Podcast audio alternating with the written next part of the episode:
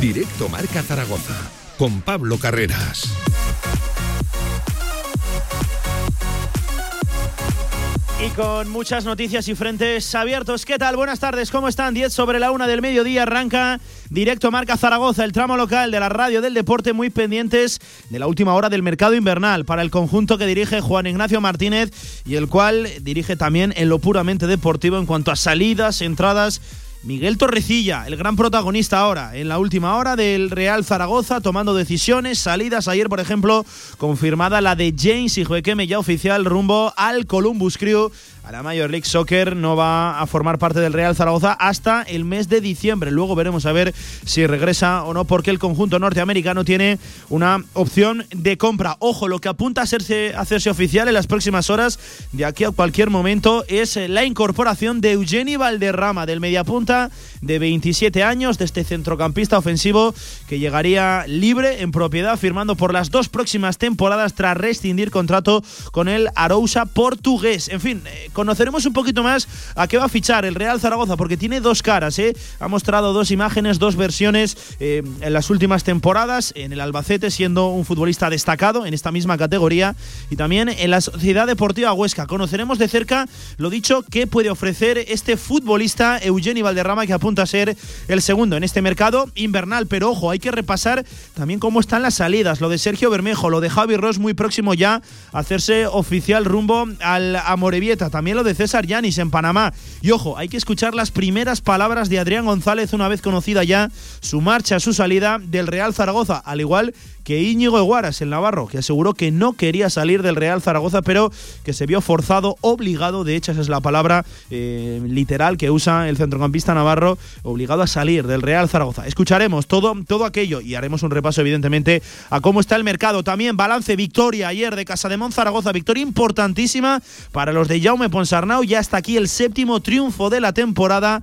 así se cerró la primera vuelta a la competición venciendo 91 a 78. Aucán de Murcia en una gran segunda parte. Analizaremos todo ello y evidentemente hay que hablar de cómo se encuentra el deporte aragonés. Hablaremos de fútbol sala, de waterpolo, de la Copa de África, de la Segunda Real Federación. En fin, cuántos temas encima de la mesa, cuántos frentes abiertos en este directo Marca Zaragoza que tiene a Lorien Mainar al frente de la técnica y que se marchará hasta las 3 de la tarde con toda la actualidad del deporte aragonés. Arrancamos.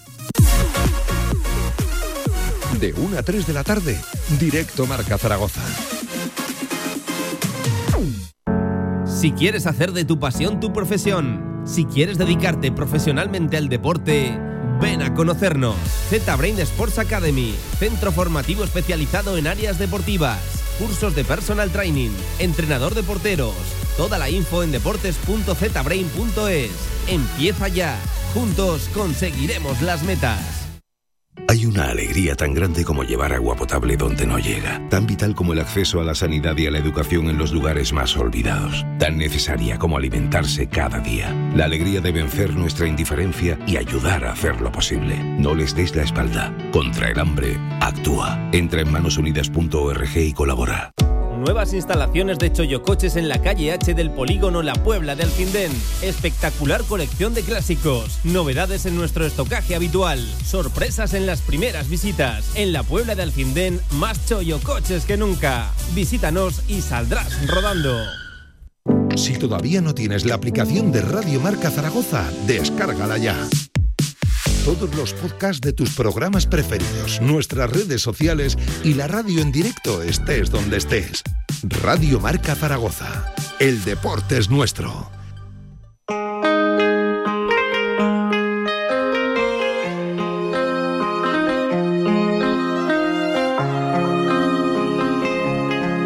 Toda la actualidad del Real Zaragoza en directo marca.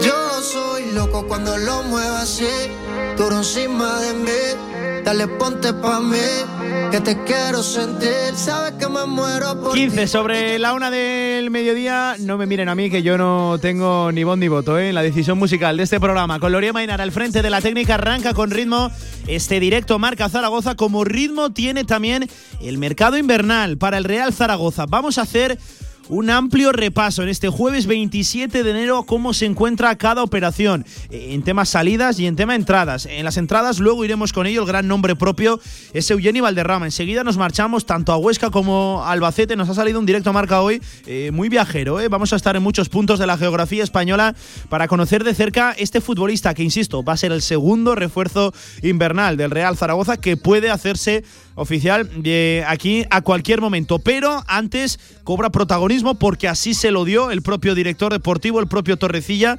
Las salidas, el tema de abandonar el Real Zaragoza, de liberar lastre económico tan importante para luego acometer incorporaciones. Esto de mercado invernal, ya lo saben, el equipo hoy en lo deportivo guarda descanso, no entrenaba, tendrá por delante un fin de semana de mucho trabajo ya preparando esa recta final del Ibiza Real Zaragoza, que no lo olvide nadie, es lo más importante. ¿eh? El próximo lunes tiene un partido fundamental, el Real Zaragoza, en el cual recuperar de nuevo la senda de la victoria porque se puede empezar a meter en problemas, en problemas clasificatoriamente hablando ahora mismo con 5 de ventaja frente al descenso. Ojo que ese mismo día se cerrará el mercado invernal, ¿eh? no me quiero ni imaginar, vaya lunes vamos a tener aquí en la radio del deporte. Eso en el mercado invernal, en la actualidad deportiva, pero ojo, también les voy avanzando, enseguida estamos también con una historia de las que gusta contar en la radio porque hay una peña zaragocista que va precisamente a viajar a ese partido de Ibiza, al de Camp Mises, Lorien, atento, atento, en velero. Van a viajar en velero desde Valencia hasta Ibiza. En fin, lo del zaragocismo no tiene límites. Enseguida conocemos eh, esa historia. Seguramente muchos ya sabemos de qué peña, de qué integrantes estamos hablando, pero son historias de las que gusta contar en la radio. Pero la actualidad manda, toca hacer repaso de cómo se encuentra el mercado invernal, las diferentes situaciones. Y empezamos con el tema de las salidas. El primero de ellos, ayer, James Igbekeme se hizo oficial la salida, sucesión, sucesión perdón, al Columbus Crew de la Major League Soccer. El nigeriano abandona el Real Zaragoza y se marcha hasta diciembre. Cuidado, es decir, no, no solo se marcha esta parte de la temporada, sino que también se marcha la primera de, la siguiente. Y recuerden que James Ijuequeme finaliza contrato en el 2023. Por lo tanto, llegaría un Real Zaragoza en el cual ya podría negociar con diferentes equipos, puesto que empezaría ya a ser esa etiqueta de agente libre. Por eso de, que se finaliza su contrato eh, en junio de, del 23. Lo dicho, James Ijuequeme ya no forma parte de, del Real Zaragoza. Se ha dilatado ciertamente la operación un poquito más de lo esperado cuando llevaba ya semana, semana y media cerrado, pero ya no forma parte del Real Zaragoza. Zaragoza ya no está bajo las órdenes de Juan Ignacio Martínez. De hecho, esto simple anécdota, abrimos un pequeño paréntesis. Eh, entiendo que muchos de los que ahora mismo nos estén escuchando eh, vieron cómo presentaron a Ijuequeme en las redes sociales del Columbus Crew con un vídeo que, tú lo ves y dices, madre mía, qué futbolista, ha dejado escapar eh, el Real Zaragoza. Todo esto para que se hagan una idea de lo que son las mentiras de los vídeos, de los highlights, de las mejores recopilaciones de las jugadas. Aunque eso sí, yo me atrevería a decir que el 80-85% de las jugadas que aparecen en ese vídeo de presentación pertenecen no solo a la primera temporada de Igbekeme en el Real Zaragoza, sino a esos seis primeros meses del nigeriano con la, con la blanquilla. Eso, una salida, la de James Igbekeme ya confirmada oficial, lo que apunta a hacerse también oficial en los próximos días, horas, quién sabe, ¿no? El ritmo que lleve el mercado, es lo de Javi Ross a la Morevieta. Lo contábamos hace un tiempo, eh, información que también recoge el periódico Aragón, por, por citar a, los compañeros. Eh, contábamos aquí en Directo Marca que la película o la pelota estaba en el tejado de la Morevieta.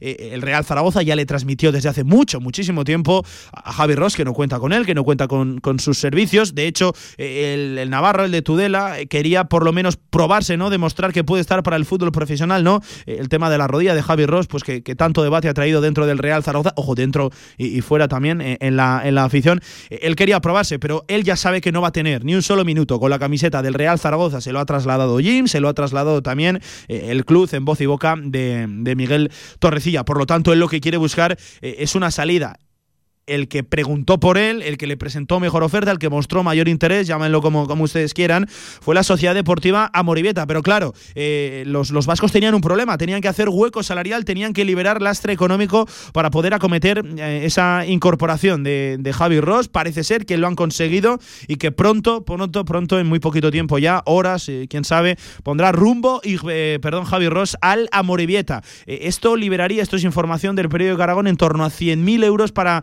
mercado invernal del Real Zaragoza. Es ya una cifra ciertamente, no es muy alta, pero ciertamente considerable, sobre todo si las comparamos con lo que liberaban las salidas de Enrique Clemente, la que liberará Sergio Bermejo. Enseguida vamos con ese caso también, que, eso es el mínimo de la segunda división, en torno a 40-45 mil euros. Aquí estamos hablando ya de, de 100 mil euros. Por lo tanto, se ha marchado Keme, apunta a salir también próximamente Javi Ross, que recuerden, este tiene contrato hasta 2023 también, como en el caso del, del, nigeriano. Ya hemos tratado dos nombres, ahora toca evidentemente el 22, el de Sergio Bermejo. Ojo, este caso cambia porque su salida apunta a no ser tan inmediata como sí que fue la de Igekeme y como sobre todo va a ser también la de la de Javi Ross. Eh, el club chino que ha seducido, que ha preguntado por, por Sergio Bermejo, que le ha planteado una oferta pues difícilmente rechazable, ¿no? Ya sabemos los evolumentos, el dinero, la cuantía económica que se maneja eh, en China, sería el Tianjin, pero claro, este no va a salir inmediatamente, sino que podría permanecer en el Real Zaragoza hasta el mes de febrero, incluso principios de marzo,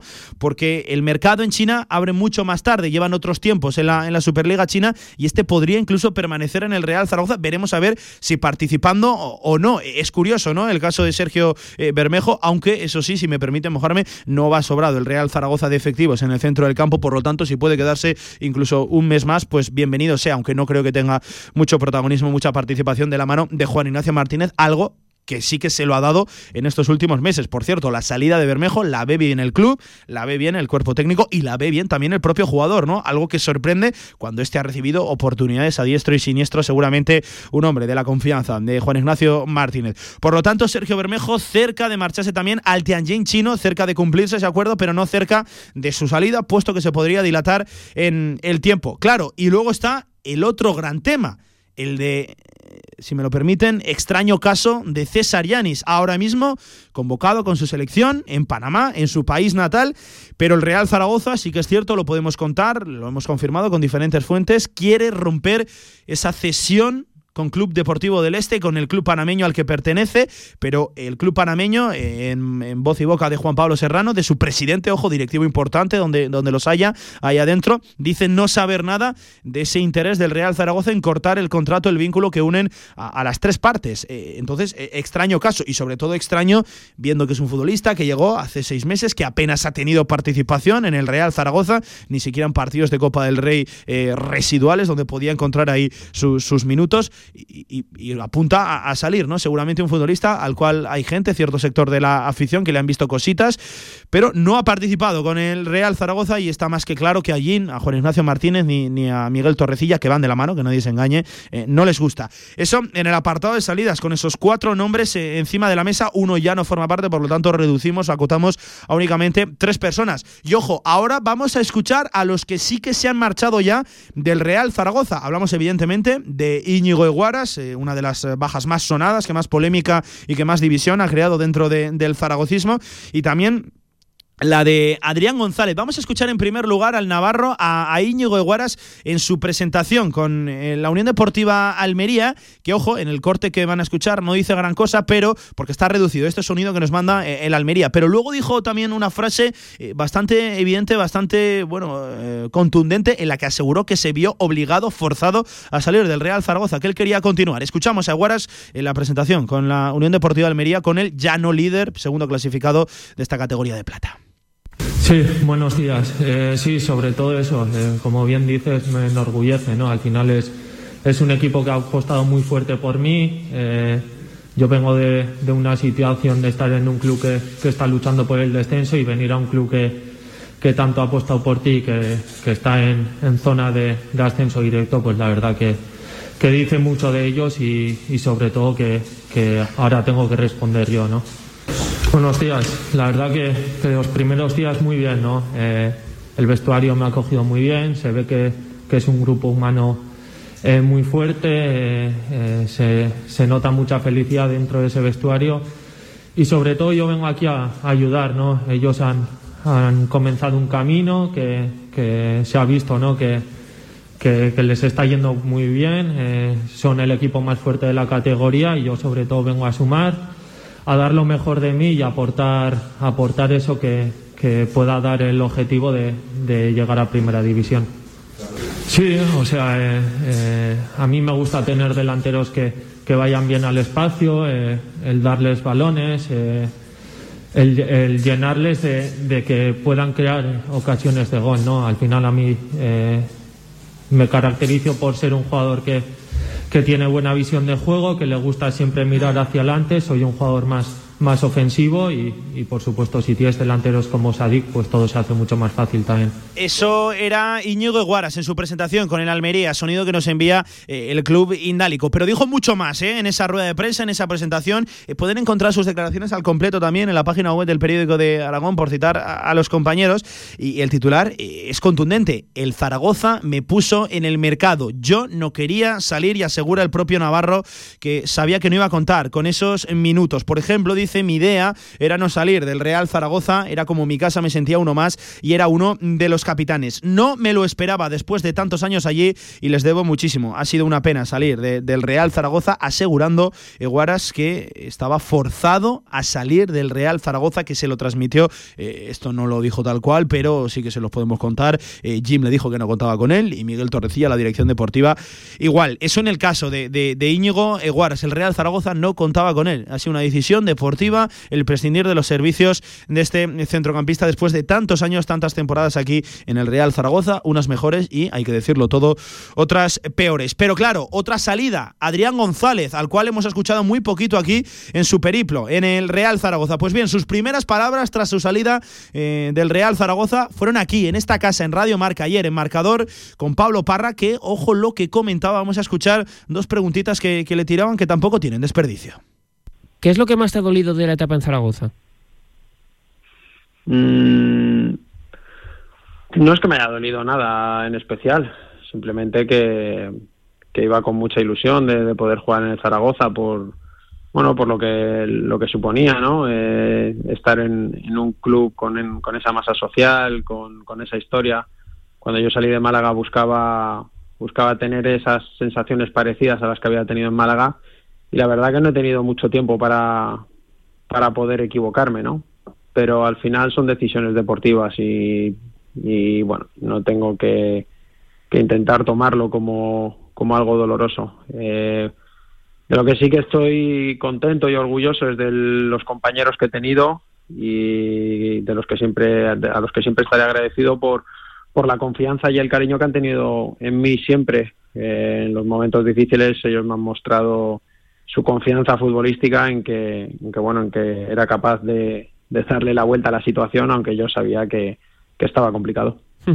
eh, ¿Cómo un jugador con una edad ya, eh, Adrián, que ya tiene pues eh, ciertos años y que ya tiene mucha experiencia en el fútbol, hace para seguir intentando, pues por lo menos mantener la forma? Porque al final eh, es, un, es, un, poco rara tu situación porque tú has jugado muchos partidos, pero dentro de los partidos muy, muy, muy, muy, muy pocos minutos. Eh, sorprende, a mí lo, que me sorprende de, más de todo es ostras, eso, que no eres un chico joven que tenga que ir empezando a coger rodaje, ¿no? Que para jugar en tres partidos seguidos un minuto, pues a lo mejor es mejor ni jugar, ¿no? Entre comillas.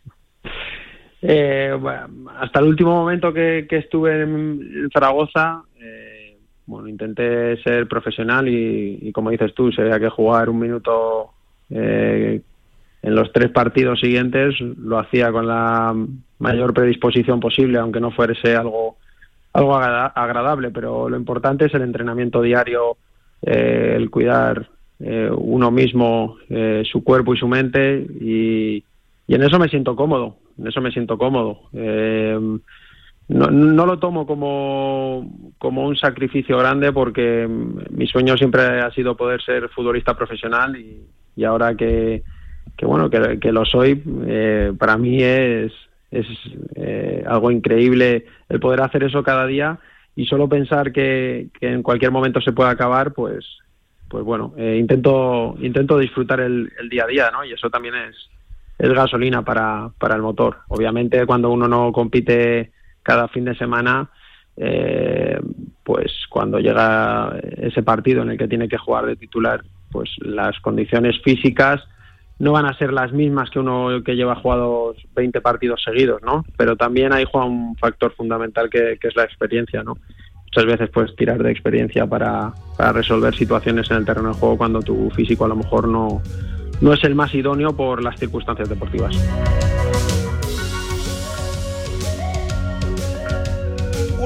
Y media de la tarde de este jueves 27 de enero. Ahí estaba Adrián González en sus primeras declaraciones tras confirmarse su salida del Real Zaragoza ayer aquí en el marcador de Radio Marca con Pablo Parra. Eh, elegante, elegante la verdad que Adrián González ya lo fue justo cuando en su última rueda de prensa antes de abandonar el Real Zaragoza y ahora también ya no formando parte del conjunto blanquillo. Eh, sobre todo contundentes las frases de llegó a Zaragoza muy ilusionado por encontrarse un club histórico, pero ha tenido muy poco tiempo eh, de, poder equivocarse. No ha tenido oportunidad prácticamente de poder equivocarse porque precisamente no ha recibido oportunidades. Sobre el terreno de juego, preguntado por los minutos residuales, decía que, eh, lo acabáis de escuchar, hasta el último momento intentó ser profesional, aunque sabía que, era muy complicado darle la vuelta porque si no has tenido minutos en una primera parte de la temporada, has tenido minutos residuales, ¿no? Recordamos a Adrián González saltando en muchos encuentros, además de forma consecutiva, en el 89, en el 90, en el 88 de, partido, pues a eso es difícilmente cambiable en una segunda parte de, la, de la competición. Por lo tanto, puso punto final a su etapa en el Real Zaragoza, rumbo ahora al Donde por cierto ya debutó ¿eh? la victoria del equipo de Sergio Pellicer, que es el equipo que ha recortado precisamente desventaja frente al Real Zaragoza en materia de descenso. Cuidado que se ha convertido ahora en rival directo eh, el Fuenlabrada y hay un hombre que tiene ganas de meterle mano, entiendo, a, a Jim, sobre todo a su cuerpo técnico como es Adrián González. Eh, eso todo en el capítulo de salidas. Así están las cosas con Javi Ross próximo a hacerse oficial también su salida rumbo a la Morivieta. Veremos a ver, extraño, extrañísimo caso, el de César Yanis y lo de Sergio Bermejo podría dilatarse un poquito más en el tiempo. Ya no forman parte del Real Zaragoza ni Sergio Bermejo, ni perdón, ni James Hijuequeme oficial en el día de ayer. Adrián González, Íñigo Guaras y el primero en salir que recuerden fue Enrique Clemente. Hasta siete bajas podría haber en el Real Zaragoza y eso que el mercado tenía que venir ¿eh? a, nosotros. Eh, en fin, le han dejado en mal lugar la, hemeroteca las palabras a Miguel Torrecilla. Pero claro, hay que hablar también de las llegadas.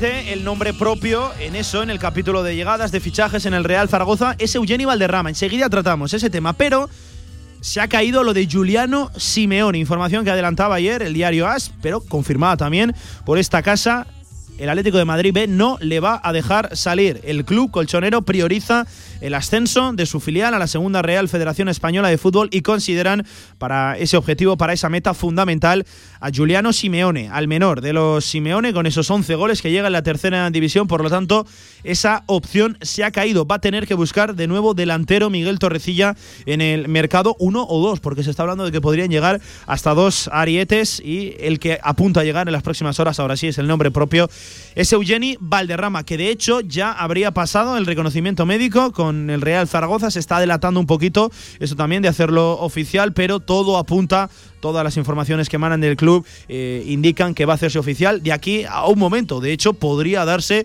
eh, en pleno directo, en este directo marca Zaragoza, Eugeni Valderrama, ya lo saben, centrocampista ofensivo, no media punta como tal, porque puede jugar en varias posiciones, enseguida lo, conocemos más, 27 años, llegaría libre, en propiedad, es decir, firmando por las dos próximas temporadas tras rescindir su contrato con el Arousa de la primera división portuguesa. Eh, en fin, queremos conocer un poquito más el perfil, pero claro, viendo los números de Eugeni Valderrama, Valderrama ha tenido eh, dos versiones, ¿no? Ha mostrado dos caras, sobre todo en contexto de, segunda eh, división. Eh, muy buena temporada en la 19-20 en el Albacete, perdón, en la 18-19 en el Albacete Balompié, llegando a pelear incluso el ascenso a la máxima categoría, clasificándose para un playoff, pero claro, luego regresó a Huesca, estuvo cedido en el Albacete como cedido de, mm, como en propiedad del Huesca, cedido por parte del, del Club Alto Aragonés, pero allí no mostró tanta regularidad, no mostró ese gol, no mostró ese último pase en fin, esa buena versión que sí que lo hizo en tierras manchegas. Por lo tanto, lo primero que vamos a conocer es por qué no funcionó en el Huesca, que nos muestren la mala versión y luego por acabar con un mejor regusto de boca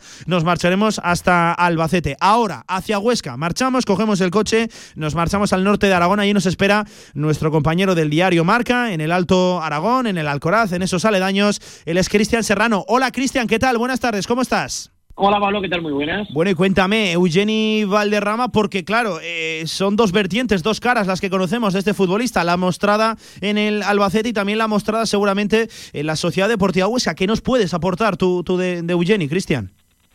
Que ha ido de más a menos, que tenía el listón muy alto en el Albacete Balompié, ocho goles, cuatro asistencias, ya entonces era futbolista del Huesca y lo había seguido al Albacete, y una vez que el Huesca regresa a segunda división, todo el mundo se daba por hecho que Eugenio Valderrama iba a ser un futbolista no solo importante, sino desequilibrante, diferencial en la plantilla. Mm, le faltó continuidad, aún así, tres goles, cuatro asistencias, disputó 35 partidos en una plantilla en la que era muy complicado eh, ser imprescindible. Eh, si recuerdas aquel, eh, aquel Huesca de la 19-20, tenía un fondo de armario brutal. Se me vienen nombres a la cabeza como Cristo, como Juan Carlos, como Sergio Gómez, donde era muy complicado hacerte con un hueco y, jugar, qué sé yo, 10, 11 veces de forma consecutiva en el 11 de titular. Y Eugeni, yo creo que es un perfil de futbolista que por su personalidad necesita cariño, necesita sentirse importante y recordárselo todos los días. Y aquí se fue apagando. Eso te iba a decir, ¿no? Seguramente uno de los problemas que se destaca desde Huesca, también desde Albacete, de Eugeni, es la cabeza, ¿no? No es un jugador mentalmente fuerte que, claro, viendo, Cristian, la situación en la que se halla, en la que se encuentra ahora mismo el Real Zaragoza, eso puede ser un hándicap tremendo. No, que, eh, Juan Ignacio Martínez va a tener una tarea brutal de, conquistarlo, ¿no? De, que donde no llegue la personalidad del propio futbolista sea el entrenador el que el que ayude a dársela. Eh, yo creo que entendiendo si él va a ser importante, si él se ve titular, todo va a ser todo va a ser más fácil. Pero es verdad que es un, es un detalle a tener en cuenta con un futbolista que por otra parte ha demostrado que está más que capacitado para para ser futbolista de segunda división, hmm. no solo futbolista de segunda división, sino futbolista de un equipo que aspire a cosas grandes en, segunda, eh, realmente Eugeni debería ser un buen fichaje, pero yo creo que es verdad que, que, le ha devaluado, bueno, pues la falta de confianza en el, en el mismo le ha ido mermando hasta marcharse a Portugal, hasta quedarse ahora libre y que por otra parte se acabe convirtiendo en una oportunidad de mercado para el Real Zaragoza. Hmm, eso es lo que se está destacando, ¿no? Seguramente oportunidad de mercado, media punta, 27 años, que llega de rescindir allí en Portugal con el Arouca. Eh, Cristian, hemos hablado de las debilidades, vamos a hablar también de, las fortalezas que puede aportar este chico al Real Zaragoza. ¿Cuáles son sus principales virtudes? Bueno, pues ya vemos que tiene un poquito de gol, que, tiene último pase. Yo creo que es otra de sus grandes características, que eh, con, el balón en los pies es un futbolista que técnicamente está, está bien dotado, que además tiene visión de juego y último y último pase. Los, los registros de sus, asistencias ahí están, incluso en el Huesca, sin ser titular habitualmente, tuvo buenos eh, números en esa parcela y que también tiene físico. Yo creo que es un futbolista que puede estar por dentro en el doble pivote, que puede jugar en la media punta, que puede jugar eh, junto a un, eh, un futbolista de perfil más defensivo. No es el futbolista más físico del mundo, pero eh, tiene aguante, ¿no? Yo creo que, que su característica principal son la técnica, la visión de juego y ese, y ese último paso que puede ser desequilibrante, además de un poquito de gol. Pues ese es el perfil seleccionado por Miguel Torrecilla, por el director deportivo, para reforzar esa medular, esa vertiente ofensiva dentro del centro del campo. Además, Cristian, lo destacabas tú ahora, ¿no? Puede jugar en diferentes posiciones, doble pivote, media punta, tirado a una banda, a una otra. Es decir, que no es exclusivamente un, media punta, porque claro, eh, Juan Ignacio Martínez no juega con media puntas en este Real Zaragoza. No, y con Eugeni tampoco va a haber problema en ese aspecto, porque es, tal cual lo estamos contando, que quizá por naturaleza diríamos que es media punta, pero la ha jugado por dentro, más retrasado, puede, puede estar cada banda, así que por eso yo creo que tampoco hay problema. Sinceramente, yo donde más le veo es por dentro, ¿eh? es en, quizá en el, en el doble pivote junto a alguien que haga un poco más de trabajo defensivo. Pues eh, ese es Eugeni Valderrama, ese es el segundo fichaje del Real Zaragoza. Cristian, antes de que te marches, quiero preguntarte por la Sociedad Deportiva Huesca, un poquito en tierra de nadie, derrota dolorosa, la última en casa, de nuevo en el Alcoraz, ante la Ponfe. Eso sí, el Huesca tiene el remanente o tiene la baza del mercado invernal, ¿no? Estos sí que van a poder eh, reforzarse con futbolistas de, categoría. Fíjate, Lago Junior, Timor, eh, en fin, ¿cómo están las aguas de revueltas por ahí por el Alcoraz, por el Alto Aragón? Bueno, al final están apagando un poco la desilusión, la llegada de fichajes, porque tal cual lo cuentas, el Huesca se vuelve a alejarse, de, da un golpetazo brutal en el último partido contra la Ponferradina, que estaba eh, marcado en rojo porque la distancia ya era considerable hmm. y ahora todavía es más. De hecho, en términos globales, el playoff se le va un punto más. Era la esperanza de empezar a ver brotes verdes también respecto a fichajes. Debutaba Timor, debutaba Lago Junior, debutaba eh, Pablo Martínez, que además fue el autor del, del único gol del del Huesca, pero tampoco se pudo evitar la derrota y la, y la sensación de que además el Huesca acabó siendo inferior a la Ponferradina en el partido, lo cual ya te llama la atención a estas alturas de, competición. ¿Qué ha pasado? Que tal y como se ha producido esa derrota, la dirección deportiva ha sacado a la palestra un nuevo fichaje que ilusiona mucho, ¿no? Ante la falta de gol de Adolfo Gais y Isidro Pita, que han sido fracasos en este eh, en esta primera parte de la, de la temporada, el Huesca ha logrado la cesión de Darío Poveda hasta final de temporada, lo cual está provocando que de nuevo regrese en cierto modo la ilusión, sabiendo lo que tiene por delante el Huesca este sábado, ¿eh? que es visitar al líder. Fíjate, nada más y nada menos, ¿eh? Eibar, Sociedad Deportiva Huesca, este sábado a las seis y cuarto. Vaya partidazo en la segunda división. Veremos a ver si ya con Darío Poveda, lo dicho, el último fichaje en manos de, Chisco, ese delantero que aportará el gol que, como tú comentabas, Cristian, no, no han aportado otros futbolistas. Pues, Cristian, que queríamos conocer un poquito más a Eugeni Valderrama, esas dos vertientes, esas dos caras que ha mostrado en las últimas temporadas. Es curioso, ¿no? Llegó a un equipo de primera división, acabó saliendo al Albacete, y viene a hacer su mejor temporada, pero luego no acabó de tener del todo continuidad en la Sociedad Deportiva Huesca. Ya nos has apuntado que principalmente su problema es la cabeza, tiene que sentirse motivado, importante, veremos a ver si lo logra, lo consigue Juan Ignacio Martínez. Cristian Serrano, compañero, que ya sabes, un auténtico placer que te has pasado por aquí también por tu casa, por la radio del deporte, te seguimos leyendo, como siempre, en el diario Marca y escuchando también, compañero de, de Aragón Deporte. Un abrazo, Cristian, cuídate. Un abrazo y mucha suerte. La cara B de Eugenio Valderrama, porque ahora, sí, lo prometido es deuda, nos tenemos que marchar también hacia Albacete, compañero de Radio Marca Albacete, Alfonso López. Hola Alfonso, ¿qué tal? Buenas tardes, ¿cómo estás? Hola, ¿qué tal Pablo? Muy bien, aquí estamos, eh, pues nada, trabajando un poquito y muy expectantes a estas, a estas noticias que, que, nos llegan desde Zaragoza, porque aquí Eugeni es un futbolista pues que, que dejó huella, muy recordado por la afición, que, que le tiene en gran estima por, eh, por el rendimiento que dio en aquella temporada, la 2018-2019, a las órdenes de Luis Miguel Ramis y en la cual el Albacete Balompié llegó a jugar eh, la promoción para ascender a Primera División. yo lo que recuerdo sobre todo de, de Eugeni en aquella etapa, tú nos ilustrarás ahora mismo mejor, seguro, Alfonso, eh, son goles y muchos golazos, ¿no? Son ocho goles siendo un futbolista, pues una media punta, ¿no? Un centrocampista de, perfil ofensivo, son cuatro asistencias y mucho rendimiento inmediato para, para el Albacete, ¿no? Con lo que tú decías, se le recuerda bien por ahí.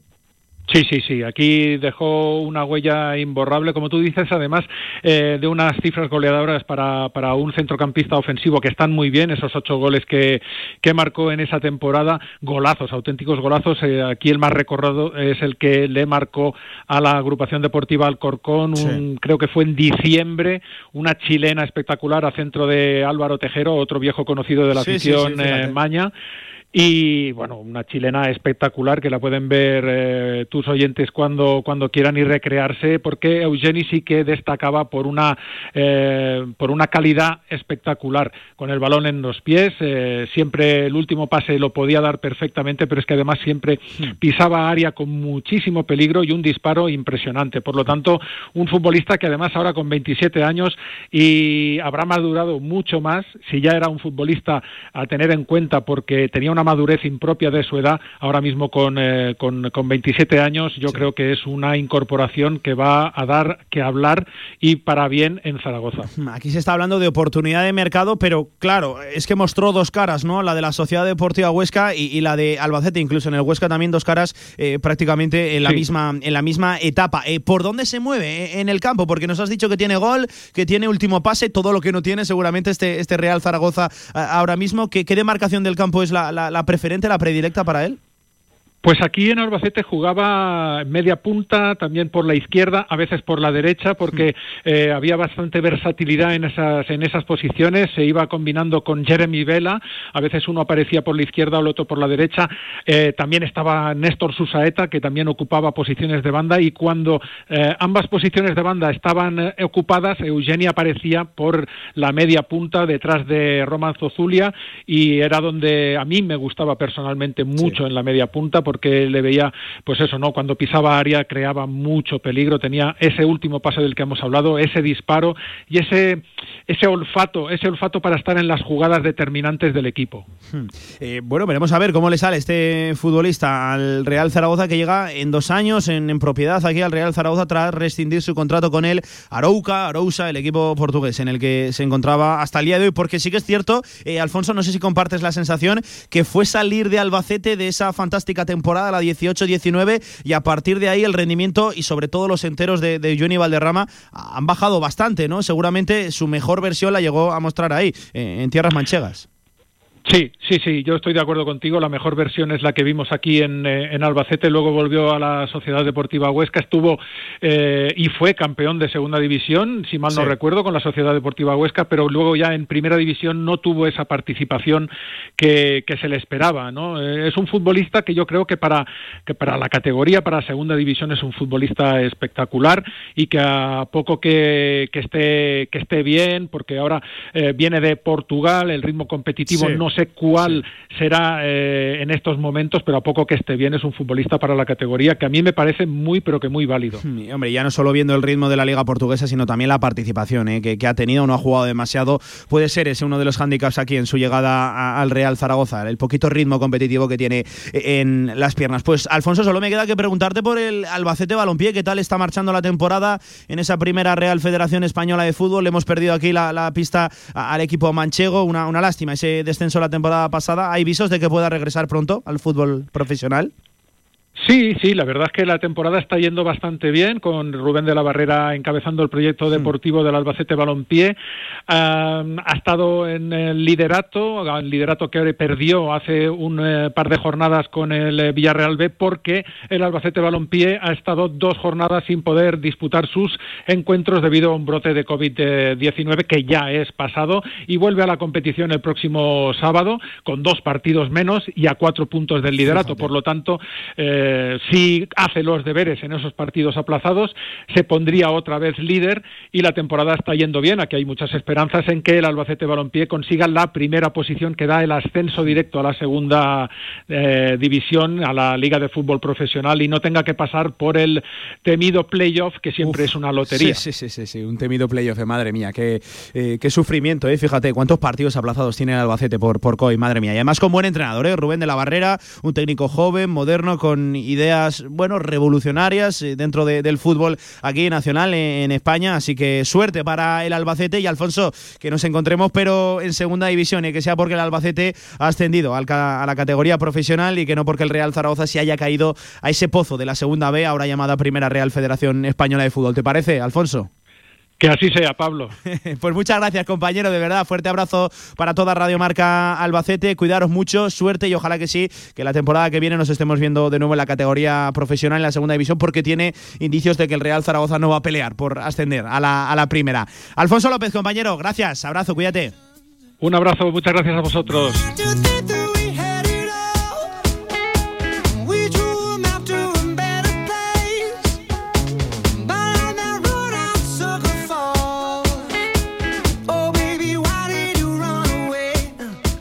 Pues hemos conocido mejor las dos caras, las dos imágenes que puede ofrecer aquí Eugenio Valderrama, su mejor temporada y seguramente eh, una muy mala, la última en la Sociedad Deportiva Huesca, donde apenas contó para el equipo Alto Aragonés. Lo dicho, todavía no es oficial su fichaje, pero puede hacerse de aquí a cualquier momento. De hecho, tenemos preparado incluso aquí el sonido de alerta de, última hora en directo marca por si acaso se produce el fichaje en directo. Está ya todo visto para que se haga oficial. Llegaría en propiedad, recuerden, por las dos próximas eh, temporadas. Eh, antes de marcharnos con una historia muy bonita, hay más cosas que comentar. El equipo, ya saben, guardaba descanso en el día de hoy. Mañana se vuelve a la actividad. Hay por delante un largo fin de semana de trabajo, tres sesiones, viernes, sábado y domingo, para apurar esas opciones, esa preparación de cara a lo de Camp Mises en Ibiza el próximo lunes a las 9. Que por cierto, el Real Zaragoza saldrá hacia allí, hacia las Islas Baleares, el propio día de partido, el lunes por la mañana, cogiendo un avión a las 10-11 de la mañana en el aeropuerto de Zaragoza, eh, hará día eh, en Ibiza, pernoctará después del partido. Allí, ojo, se cerrará eh, el mercado invernal. Pueden darse situaciones, desde luego, muy curiosas en ese, en ese hotel una vez finalice el, el partido y regresará el martes por la mañana aquí a Zaragoza, la capital del Ebro, ya prosiguiendo su preparación, porque recuerden, la cosa no, no para. Ese mismo fin de semana, el sábado que viene, toca el Málaga en la Romareda, seguidamente el Leganés a, domicilio un viernes. Se vienen muchos partidos para el Real Zaragoza en muy poquitos días dicho, eh, se conoce también colegiado para el partido. Es Saúl Ayrreich del, del Comité Valenciano. Ese va a ser el árbitro encargado para el Ibiza Real Zaragoza. Y va a estar en el vídeo arbitraje, pues uno de los clásicos, uno de los habituales, para que no nos vamos a engañar. David Pérez, David Pérez Payás, el comité gallego. Ese colegiado va a ser el encargado de estar en la sala BOR en Madrid. Por cierto, que el Real Zaragoza en la mañana de hoy ha comunicado en su página web que va a haber cambio de escenario de entrenamientos y partidos de varios equipos de categoría base como consecuencia del inicio de las obras del cambio del césped de hierba artificial en la ciudad deportiva, que ya era hora, por cierto, que ya era hora. Eh, el juvenil A y el juvenil B del Real Zaragoza entrenarán durante este periodo de tiempo en el Parque Deportivo Ebro, eh, lugar donde lleva a cabo sus sesiones el Racing Club de Zaragoza, uno de los clubes convenidos de la entidad blanquilla. Además, los partidos de las categorías inferiores del Real Zaragoza que se disputen como local mientras se esté acometiendo ese campo de césped se jugarán en los campos de la Federación Aragonesa de Fútbol y evidentemente, como no podía ser de otra manera, el Real Zaragoza quería agradecer tanto al Racing como a la Federación la disponibilidad de sus campos durante la realización de las obras en la ciudad deportiva. Por lo tanto, eh, se va a cambiar una de las pequeñas, de las muchas pequeñas obras que se tienen que hacer, muchas o incluso grandes, ¿eh? Eh, obras que se tienen que hacer en la ciudad deportiva. Se va a llevar a cabo el cambio de ese césped em, de hierba artificial que le hacía mucha falta, desde luego para todo aquel que, no lo haya visto, simplemente hay que bucear por redes sociales, por internet, para encontrar fotos de cómo se encontraba ese, ese campo usado por juveniles, por cadetes, también por la escuela femenina de fútbol, va a ser sustituido y mientras tanto el Real Zaragoza va a cubrir el expediente entrenándose en los campos del Racing y disputando partidos en la Federación Aragonesa de Fútbol en las instalaciones Puente de Santiago. A 10 minutos de las 2 de la tarde, ahora sí, lo prometido es deuda, lo lanzábamos en la careta, en la portada de este directo marca. La radio está para contar historias bonitas, muy bonitas. Y ojo, va a haber zaragocistas desplazados hasta Ibiza este próximo lunes en velero, zaragocismo, por tierra, por aire y también por mar.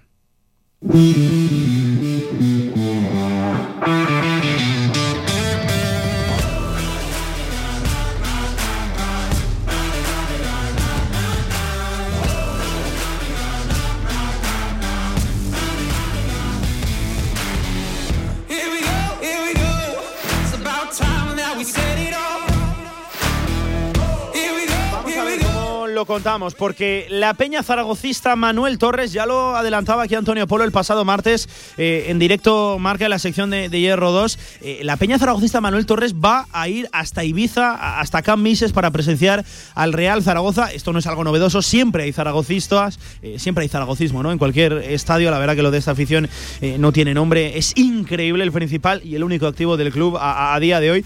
Pero es que lo curioso de este caso, de estos integrantes de la Peña Zaragocista Manuel Torres, está en que van a ir en barco, en velero, desde Valencia hasta Ibiza, por lo tanto, el dicho sale solo, ¿no? Zaragocismo por tierra, por aire y también por mar. Nos, nos escucha, nos atiende ya un integrante de esa peña zaragocista, él es Pedro Santos. Hola Pedro, ¿qué tal? Buenas tardes, ¿cómo estás?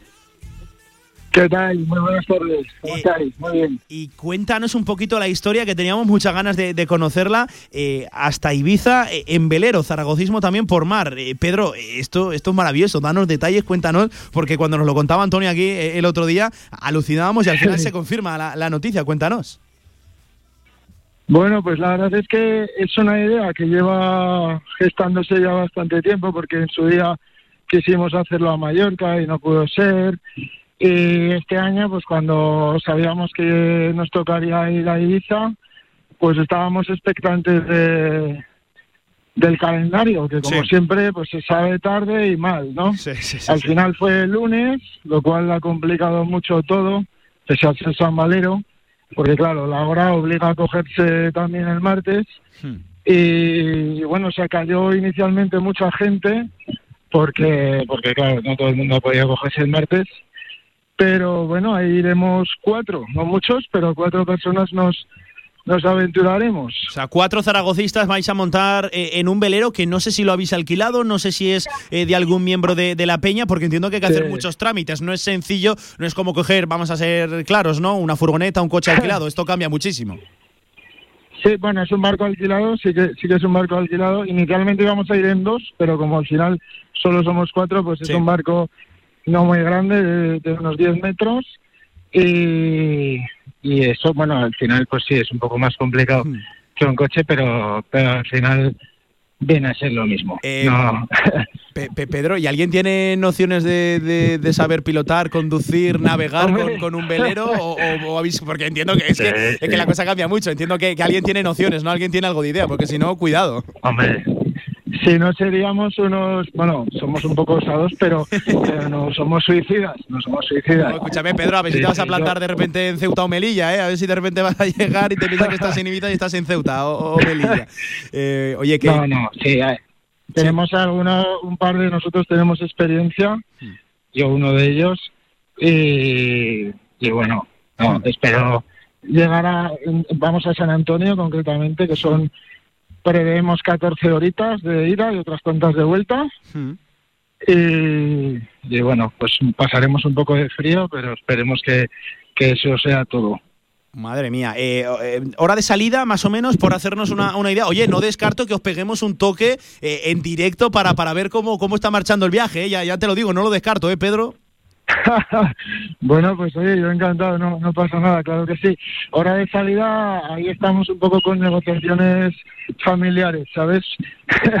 Pero bueno, saldremos el domingo, en principio a la tarde, para llegar eh, temprano a, a Ibiza y, y luego pues saldremos muy rápido, nada más que acabe el partido, para llegar el martes a, a media tarde más o menos a, Valencia. Claro, claro, toda la noche también ahí en, eh, en el mar, madre mía, cuidado, sí, eh, La verdad es ir navegando las dos noches. Sí, sí, sí, hay que tener cuidado también, eh. No sé cómo se espera la mar, eh, fíjate, estoy preguntando cosas que ni que la vida me hubiera imaginado que estaría preguntando aquí en Radio Marca, no sé qué mar tenéis, no sé si habéis mirado la climatología.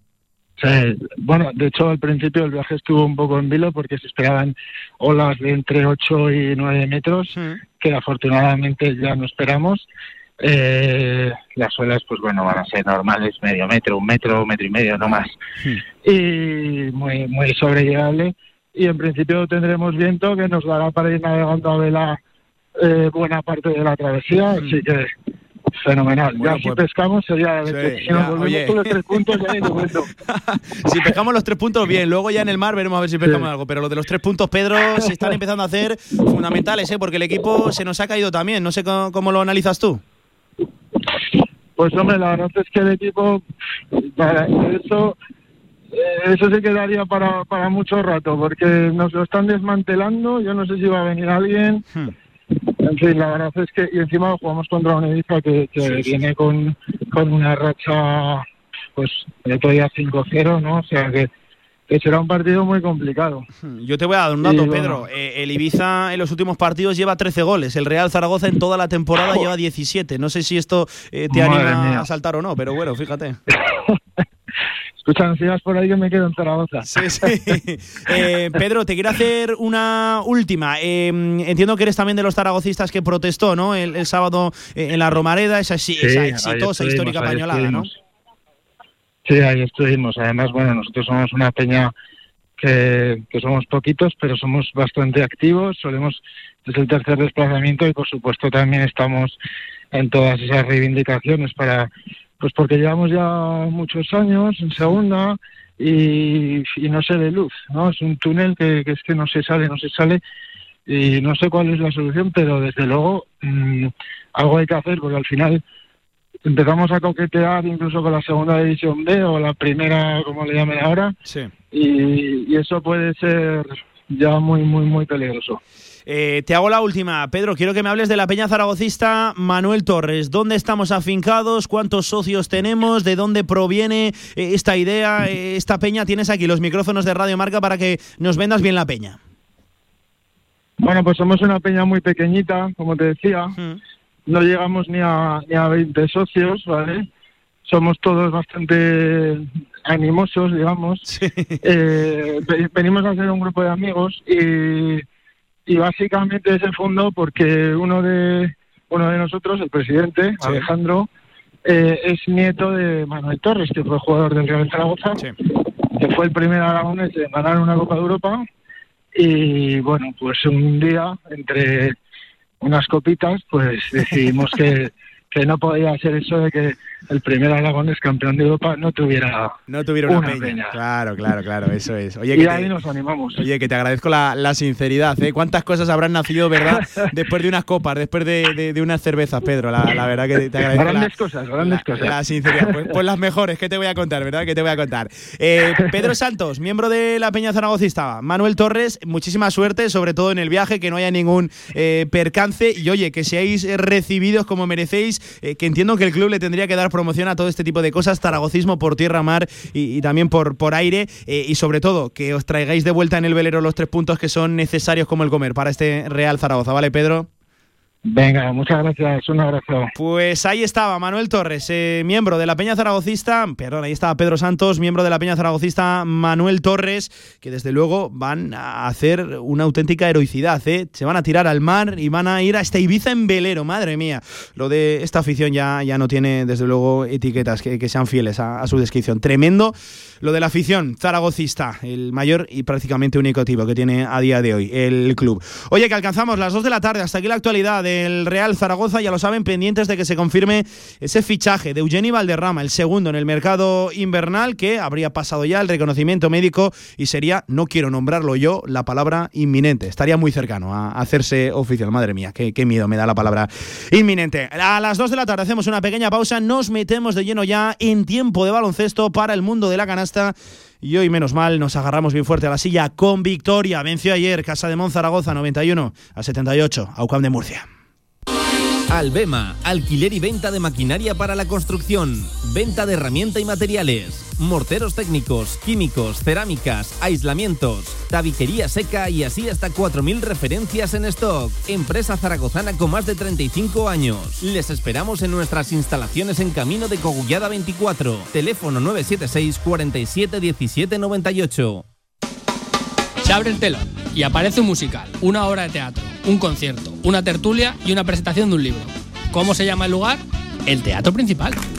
No dudes en comprar tu entrada y disfruta de las mejores actuaciones en Zaragoza. Y ahora, con visitas guiadas.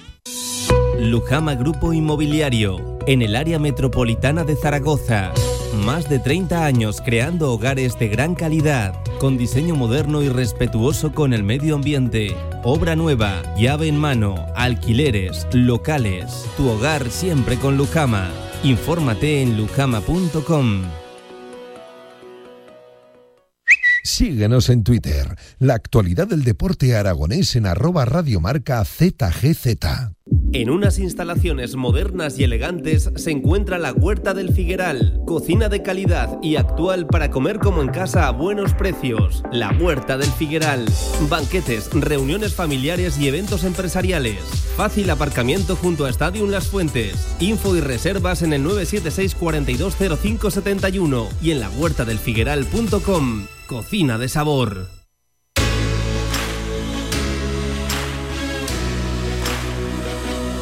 La actualidad del básquet Zaragoza en directo marca.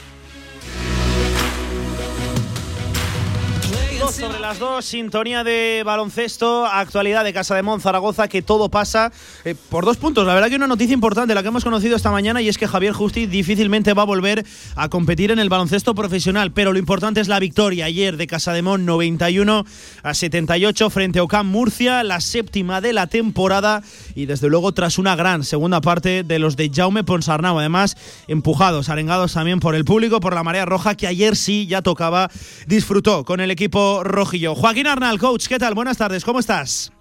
¿Qué tal? Muy buenas tardes, Pablo. Eh, victoria fundamental, desde luego, ¿no? En los planes y desde luego alivia un poquito la situación clasificatoria, Joaquín yo creo que para mí la mejor victoria que ha habido durante la campaña, ¿no? Es decir, no sé si llegó a tener la brillante del partido de Basconia, pero yo creo que hay un factor muy importante que la distingue del resto de victorias que tú has tenido, ¿no?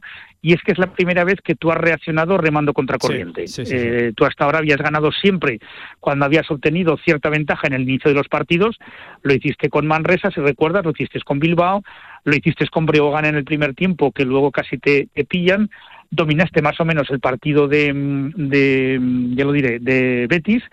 Con Andorra eh, llevaste la iniciativa a partir del tercer cuarto y, eh, y con Vasconia pues de, una salida fulgurante. Y ayer en un partido que se complica mucho en los dos primeros cuartos, que yo creo que si Murcia también lo podemos poner a la contra, ¿no? Que sí, que Casa de Mon no falla tanto tiro libre y no pierde tantos rebotes, y en el caso de Murcia, porque fue, fue muy plausible la cantidad de pérdidas que tuvo, si Murcia hay un momento que cuando va 11 arriba no pierde 3-4 balones, pues probablemente se te hubieran ido a 18 20 puntos en el marcador y al ritmo que juega Murcia, que se hubiera sentido más cómodo, a lo mejor estaríamos hablando de algo muy diferente, ¿no?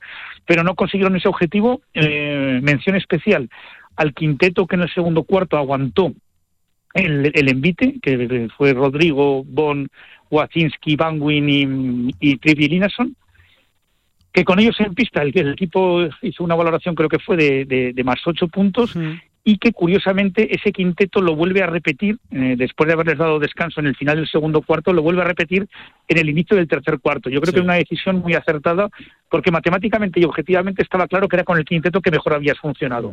Y luego hizo muy bien Jauma las, las, las, las rotaciones, supo ir eh, metiendo poco a poco en dinámica al resto de jugadores, pero conservando un poco la, la idea inicial y al final pues acabó saliendo todo redondo, es decir, salió triunfador del duelo de banquillos, Sito acabó muy desquiciado, yo creo que no, no sé cuál fue su lectura en el tercer cuarto, porque a mí me, hubiera pasado a lo mejor lo mismo, ¿no? Que, que la sensación es que eras muy superior a, a Casa de Mon, salió con un quinteto extraño, con Basiliadis que prácticamente no juega en el inicio y, a partir de ahí pues pues Zaragoza primero empató y luego fue cogiendo ventajas hasta que desquició completamente a los murcianos, eh, hay un momento que Sito pide casi dos tiempos muertos seguidos, que cambia tres jugadores de vez y cuando haces eso tan consecutivamente sabes que algo no, no está entrando en tus planes. Yo creo que victoria muy importante y para mí de muchísimo valor por cómo se produjo. Eh, por hablar, Joaquín, de, de, baloncesto, no sé si te sorprendió que al final Casa de Zaragoza, no sé si igualó el nivel físico de, de, de, Murcia,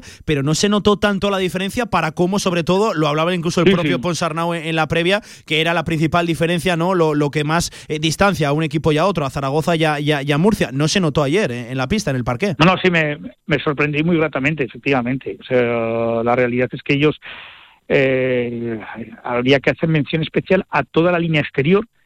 Eh, yo creo que hay algo que, que, que manejó bien en esa situación, eh, que es dar los roles muy definidos. Es decir, creo que contigo he hablado varias, varias ocasiones de que está bien tener jugadores versátiles, pero no pueden ser versátiles los 40 minutos del partido. O sea, eh, serán fundamentalmente, es decir, eh, hay un jugador que es un uno, ¿vale? Pues bien, eh, eventualmente podrá jugar de dos, pero el 80% de los minutos que juegue lo tiene que hacer de, de uno, ¿no?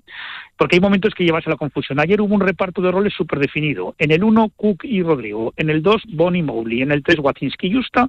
Van Wyn y Radoncic al 4 y en el 5 Thompson y, y, y Linason, ¿no? Y fueron eh, rotaciones casi matemáticas. Entonces, nivel defensivo extraordinario, tanto de Rodrigo como de Bon eh, en, en, en, en todo el partido. Y yo de- destacaría muy mucho, siendo que es un jugador, yo creo que la sensación es que es difícil de llevar, de Matt Mowgli, que no tuvo la oportunidad de asumir eh, facetas ofensivas y sin embargo em, hizo un trabajo sucio defensivo francamente extraordinario, ¿no? Y en ese Sí. sentido yo creo que es muy a, muy a destacar, ¿no? Porque en, jugadores referentes ofensivos no es normal que, que adopten esa, esa actitud y hablaba muy bien en este momento en favor del jugador. Habla muy bien, efectivamente, del jugador, ¿no? Luego lo del polaco, lo de Adam Waciski, en fin, tremendo, ¿eh? Tremendo. Ah, ahí extraordinario. el Vaya, eso. vaya jugador, vaya jugador, Joaquín. Sí, sí, es un jugador con, con una clase tremenda. Yo creo que se fue sin fallo, ¿verdad? Creo, Sí, sí, creo sí, sí, recordar. y, y es que cada mí son jugadores que, que, que me dan mucha seguridad, ¿no? Y, y que hay que aprovecharlo y que y si recuerdas yo te comentaba además que, que eh, Murcia aprieta mucho en la parte inicial de la posesión, Sí, sí, sí. pero que si tú eres paciente y haces llevar el balón a los jugadores que, que mejor están, al final acabas encontrando desemparejamientos de los que pueden salir beneficiados, ¿no? Y eso lo leyó muy bien. Eh, bueno, Wacinski lo leyó bien y quien abastece a Wacinski también, ¿no? O sea que y hay ese mérito de, de todos. Pero yo insisto sobre todo que, que el colectivo, yo ayer escribía en, en la columna de Radio Marca en la anécdota de los remeros de Manel Comas, ¿no? sí, sí, sí, a, gro- a- a grosso modo es que hay dos embarcaciones, en la, uni- en la una van 10 remeros, eh, que son todos primeros eh, espadas, pero hay un par de ellos que tiran para atrás, es decir, reman a contracorriente. Y en el otro son 10 normalitos, pero como todos eh, reman a, a- a corriente, pues acaban, acaban eh, ganando a los que aparentemente son mejores, ¿no? Esto lo, él lo, lo- hacía muy gráfico y de hecho el dibujo de, marca es original de él y, hablaba muy bien de lo que es el, lo que es un deporte colectivo, ¿no? Es decir, eh, mira, tú, digo, ahora porque está muy de moda el, tenis, eh, dos jugadores de tenis al final es el uno contra el otro y, no hay excusas, ¿no? De si mi compañero no me la pasa, si el árbitro me ha pitado mal, si, bueno, el otro día con Nadal también hubo polémica, ¿no? De, del contrario. Oh, Pero me refiero que eres tú contra, contra el otro. Aquí es que hay más factores, ¿no? Y si y es lo que lo que hablaba, es decir, tú tienes que estar unido en, todos los aspectos. En los jugadores entre ellos, no anteponiendo el, nosotros al yo. El entrenador con sus jugadores. A veces tú te cruzas con los jugadores y dices, joder, me he equivocado trayendo a este, pero es que ahora no hay remedio ya. O sea, ahora ya, salvo sorpresa, con estos eh, jugadores vas a tener que lidiar hasta final de temporada, con lo cual tienes que estar unidos. La afición con el entrenador, yo ponía el ejemplo de Moncho Fernández, es decir, tú has traído a Ponsarnau creyendo mucho en él, le has, le has hecho contrato por dos años, ¿no? Y es lo que te comentaba de Moncho Fernández, o del mismo Sito, ¿no? Que pasó dos años no buenos en Murcia, eh, que cuando las cosas han ido mal, tú lo que has hecho es ampliar el contrato, ¿no? Entonces es el momento de la unión ante una temporada que está francamente difícil por abajo y por arriba, es decir, que que, Murcia, con todo el cariño y todo el respeto, eh, esté tercero, dice que cualquier equipo que hubiera cogido buena dinámica podía haber estado en esa posición. Y al revés, eh, que abajo va a haber bofetadas auténticas por salir de, ese pozo. Mm, Joaquín, te hago la última. ¿Ahora qué? Porque claro, ayer comentábamos, fíjate, eh, comentábamos eh, si se llega a perder en el día de ayer, vaya final, vaya partido trascendental, lo del próximo lunes en el Fernando Martín, se ganó, pero yo creo que nos engañaríamos si dijéramos que vamos relajados a ese partido, ¿no? Puede ser un no, es que no lo puedes hacer. Claro, eso no lo puedes hacer, ¿no? Es decir, porque eh, a ver, primero, como te digo, estamos en el mundo de la incógnita, ¿no? En este, en este momento. Yo me comentaba una compañera de Murcia eh, que ella tenía la sensación de que Murcia estará el martes pensaba que el partido se iba a aplazar, es decir, que iba a aparecer algún positivo más en, en casa de Bon. Y resulta que de momento te encuentras viajando y, jugando un partido que no esperas después de una celebración de, de haberte clasificado a Copa después de, creo, 26 o 27 años, desde el 96. Sí. Entonces, ¿qué ocurre? Tú ahora eh, no te da tiempo a celebrar nada porque es evidente que tienes que jugar con Fuenlabrada, que es un equipo que te ganó en la ida, que es mejor ganarle para evitar que en dobles y en triples empates salgas trasquilado y que tienes que darle la misma trascendencia que si hubieras perdido, pero sin la angustia de, de, que sea un partido a vida o muerte, ¿no? Te quita el factor drama, pero no te tiene que quitar en ningún momento el factor de, ir a ganar, porque entonces sí que empezarías a poner mm, tierra de por medio de la parte de abajo, ¿no? Ya te digo, a mí hay eh, los, partidos que has perdido con los equipos de abajo, dígase eh, Obradoiro, Obradoiro menos porque lo has hecho fuera de casa, pero tendrá que venir aquí, eh, Fuenlabrada y Burgos me dan mucho miedo por porque no te hagan participar luego en, dobles o, en triples y hasta en cuádruples empates, que no me extrañaría que este año se llegaran a producir en la parte final de, la temporada. Hmm. Pues Joaquín Coach, que me quedo por aquí también, analizando la noticia de la mañana, lo de Javier Justiz, que ya sabes, se ha venido a confirmar algo que, se rumoreaba desde hace ya. mucho tiempo, que no va a poder competir en el baloncesto profesional, que va a tener. qué lástima, por favor, qué lástima. ¿eh? Sí, este, este es un tema que nos daría para un debate, porque la vida ha sido muy injusta con, con él. Y si me permite solamente una cosa, ¿no? Lo que quiera, Joaquín, sí. Eh, para, para los eh, que son tan generosos con lo ajeno, que martirizan al jugador que, que, en un momento determinado se marcha de un club porque en otro sitio le van a pagar más, que piensen que primero que la carrera del deportista es muy corta y en segundo lugar que hay una serie de cosas que tú no puedes controlar, como le ha pasado al bueno de Justiz, y que te pueden dar al traste con una carrera extraordinaria. Es decir, el Justiz que termina el primer año en, en Zaragoza, si recuerdas aquella, aquella eliminatoria con Basconia donde se comió a Poirier y a, vaya, a Boyman y Sengelia. eliminatoria aquella. Sí, sí, pero incluso luego la del Barcelona, donde se enfrenta Ande Tomic, eh, era un jugador, yo te diría que con, con pasaporte que se hubiera agilizado cercano a los 600.000 euros por temporada, seguro, seguro. Eh, tú fíjate ahora, es decir, un jugador que, que, tiene que dejar el baloncesto en, en, plenitud, un chico que, que no ha tenido una infancia fácil y que podía verse eh, eh, arreglada su vida, ¿no? Entonces te lo digo para que esto, los que cuando no se ha ido por dinero, pues sí, efectivamente se ha ido por dinero. Es decir, si alguien está en Zaragoza muy bien, está con su familia, está fenomenal y se marcha, es indiscutible que, que, que es que un año o dos buenos en un equipo de, nivel eh, Euroliga te pueden arreglar tu futuro y el de tus hijos, ¿no? Entonces, el que aconseja a sus hijos lo contrario, pues oye, me quito el sombrero, eh, los valores, los la fidelidad y demás me parece sensacional, ¿no? Pero es que el deportista tiene que mirar por un futuro que no es fácil y por una carrera que es corta y por desgracia en el caso de Justicia ha sido cortísima en su mejor momento. Eh, en fin, que con el dinero ajeno siempre es mucho más fácil jugar, ¿verdad, Joaquín? Como, manda el dicho. Un Justiz que todavía no ha descartado la, o sea, descarta la retirada de momento, pero que va a seguir peleando, aunque sabe que lo tiene difícilmente complicado, ¿eh? Para, para volver al baloncesto profesional lo tiene muy difícil esa rodilla que no acaba de responder. Coach Joaquín, como siempre, un auténtico placer. Lección de baloncesto aquí de Joaquín Arnal en Radio Marca. Cuídate, amigo. Un abrazo. De acuerdo, Pablo. Un abrazo. Chao.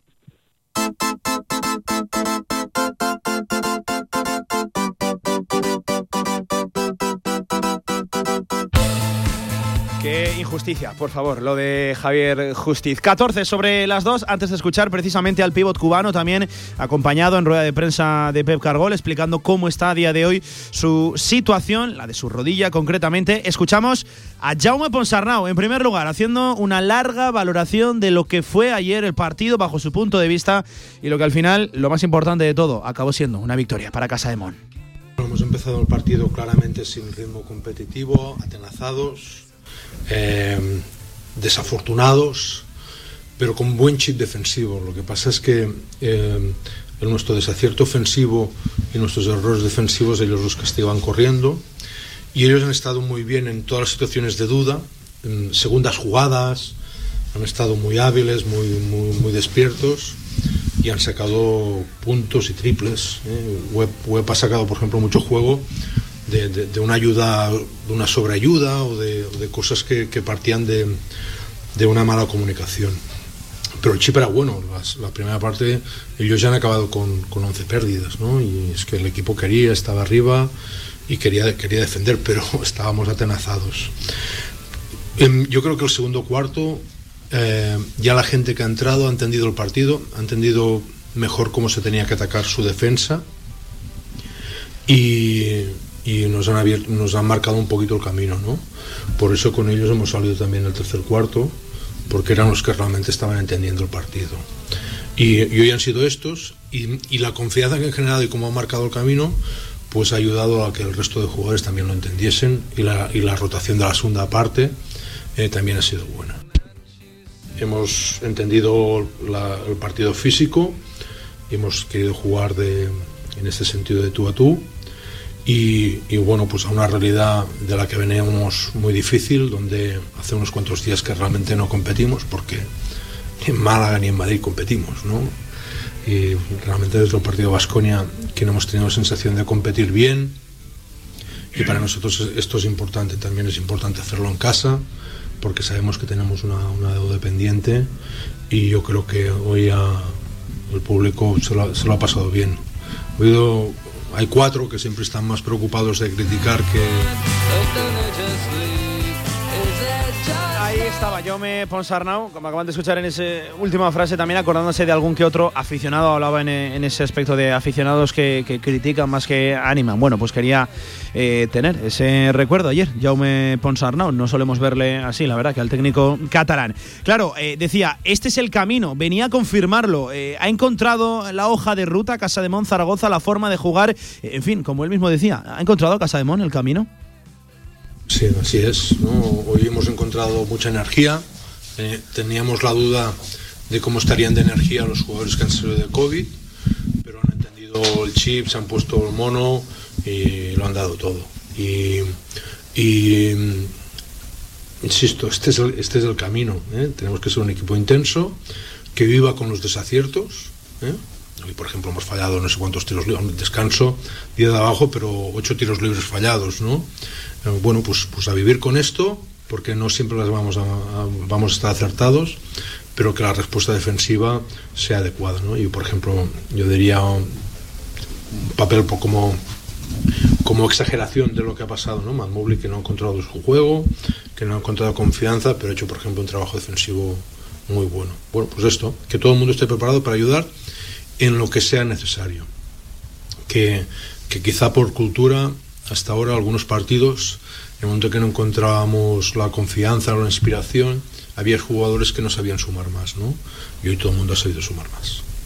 Eso comentaba Ponsarnau, pero ojo, eh, el gran tema en la previa, eh, lo destacábamos ayer aquí con, con, el coach, con Joaquín Arnal, el mismo Ponsarnau eh, en la previa también hablaba de la diferencia física entre UCAM Murcia y Casademón Zaragoza. primero Sito Alonso en su speech, en su explicación, aseguró que él no la ve así, que, que Casademón también tiene jugadores que en el uno a uno van muy bien, aunque luego a lo mejor otra cosa es, es debatir, analizar la, la intensidad. Pero claro, ayer no se vio esa tremenda diferencia física entre UCAM y entre Casademón. Eh, ¿Qué explicación le daba a todo esto Jaume Ponsarnau? Mm, o sea, nosotros a lo mejor al, choque hay duelos que no podemos ganar, pero, pero, pero a la intensidad sí, porque tenemos chispa, tenemos jugadores que tienen, que tienen, que, tienen velocidad, ¿no? Y que desde esto pues podemos encontrar buena defensa, ¿no? Yo creo que, que podemos a ver si conseguimos este nivel de defensa que sea sólido eh, para llevarlo a cabo y, por ejemplo, muchos de los matices de la primera parte, de, acabar de entender la jugada, pues que, seamos un poquito mejores. Y también en números, la verdad que partido muy pleno, muy completo de Casa de Zaragoza, mucho más sólido que Murcia, que la verdad alcanzó las 26, 27, 28 pérdidas, incluso durante los 40 minutos de baloncesto también tenía valoración para todo ello. Jaume Ponsarnau. Sí, eh, ellos em, em, han estado un poquito menos clarividentes que otras veces en cuanto a cómo han entendido la carrera y se han lanzado, ellos se lanzan, tienen jugadores que van, a, que van al aro como, como, con una velocidad impresionante, ¿no? que esta es su virtud. Y hoy a veces lo hemos defendido bastante, a veces no, pero a veces nuestro nivel general yo creo que ha sido bastante bueno. Hay una, ha habido una cosa importante a entender es que, nuestros pivots intentaban empezar a defender las opciones de penetración altas y eso cuando lo hemos mantenido ha estado, ha estado hemos estado a buen nivel ¿no? yo te diría que, que el segundo cuarto defensivamente no ha estado del todo bien pero lo decías de una parte u otra, pero yo también valoro los 25 puntos del, segundo cuarto. Es que, que, ya, está, ya, ya lo entendíamos, ¿eh? ya, ya entendíamos el partido. Y una última respuesta de Jaume Ponsarnau, hablando claro que sí de la marea roja, de la afición. Tenía ayer ganas el pabellón de disfrutar de un encuentro así. No han podido brindarles muchas victorias durante la presente temporada. Y de verdad, lo de la, lo de la segunda parte, lo del último cuarto, con la gente metida, protestando cualquier falta, eh, cómo se celebraban los triples de Wacinski, las canastas del equipo. En fin, lo merecía la gente, lo merecía. La marea roja también se acordaba de ellos ayer, Ponsarnau. Pues bueno, vamos al partido.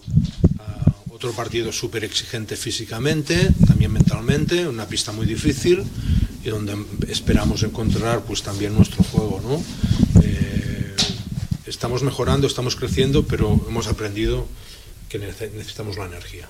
Que el gran problema que hemos tenido en los últimos 20 días es que nos ha faltado energía por, por todas las circunstancias. Y a ver si hay energía para poder entrenar con energía y jugar el partido con mucha energía. Pues ahí estaba Jaume Ponsarna hablando de la energía. Recuerden, próximo partido para Casa de Monzaragoza no menos importante que el de ayer, ¿eh? contra Fuenlabrada en el Fernando Martín, lunes ocho y media, va a ser un lunes, eh, la verdad que, que, que, muy infartante, ¿no? Así lo catalogábamos esta mañana aquí en la redacción de, Radio Marca de Deporte Aragonés, porque a las ocho y media juega Casa de Mon, partido importantísimo, y, al igual o incluso más lo del Real Zaragoza en Cambises frente a, Ibiza, eso será a las nueve, es decir, en muy poquito tiempo, coincidiendo de hecho eh, en el tiempo, en la noche, tanto Casa de Mon como Real Zaragoza, ojalá que sí, que ambos consigan las victorias 22 sobre las 2. Hay que hablar también del tema del día en baloncesto. Lo de Javier Justiz, que desde luego, qué triste, qué, qué, qué, qué pena que un jugador que prometía tanto como el cubano una maldita lesión de, de rodilla le haya truncado la carrera, aunque eso sí, todavía no opta por la retirada. El pívot cubano que sabe que lo va a tener complicado.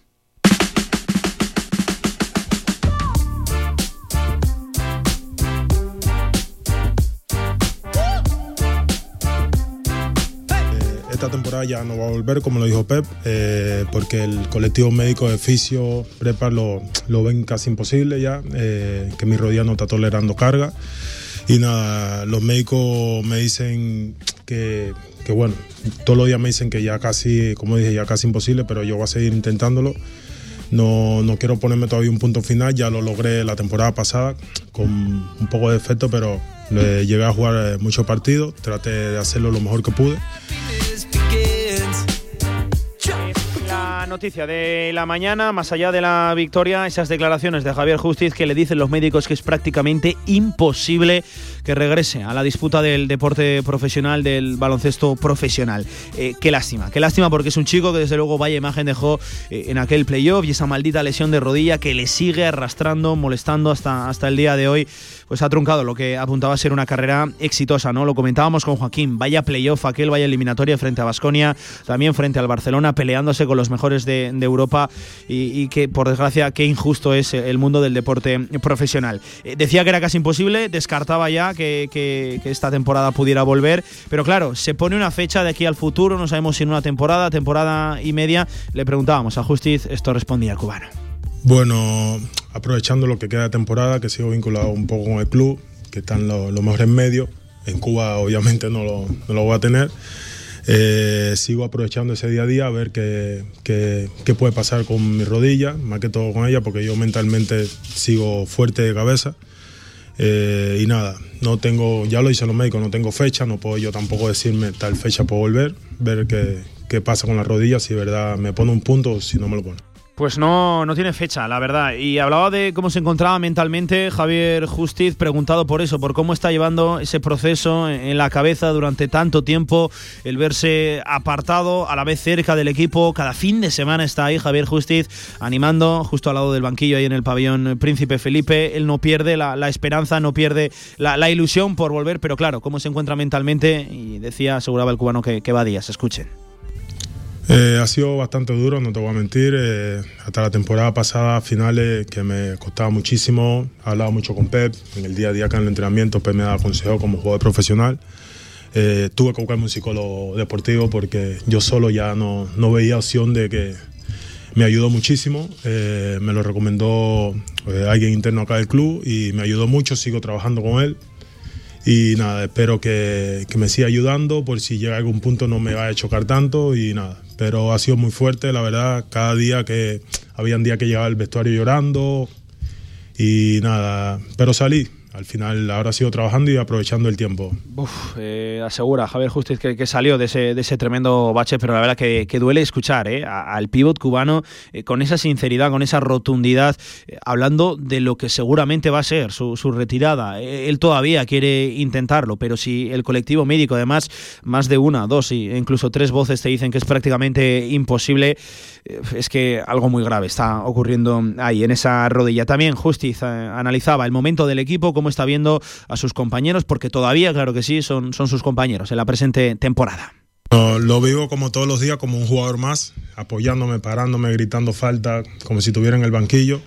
Eh, que a veces no han salido las cosas, como todo, como todo club, todo el club puede tener, lo, lo pasamos nosotros el primer año y dimos una segunda vuelta y terminamos donde terminamos, es decir que, que nada, tener paciencia porque la gente aprieta mucho también y nada, yo veo un buen equipo, un equipo con dinámica, con mucho feeling entre ellos, así que nada, lo, para mí es un buen equipo y me hubiera gustado compartir el banquillo con ellos. Le hubiera gustado a Javier Justiz participar, ¿no? compartir esos momentos tan intensos de baloncesto junto al resto de sus compañeros en ese vestuario y por desgracia una grave, inoportuna lesión de, rodilla seguramente ya no solo le aparte de este equipo sino de la práctica del deporte profesional. Mucho ánimo para, para, el cubano, también para, para ese vestuario. Eh, quería informar el club esta mañana en rueda de prensa junto a Pep Gargol de cómo se encontraba eh, su situación después de tanto tiempo sin, sin sacar nuevas informaciones sobre la rodilla de Justiz. 27 sobre las 2 de la tarde ven hasta aquí el capítulo de baloncesto con esas noticias, con la victoria de Casademón en el día de ayer, con la eh, prácticamente retirada de Javier Justiz, aunque él eh, todavía quería pelear.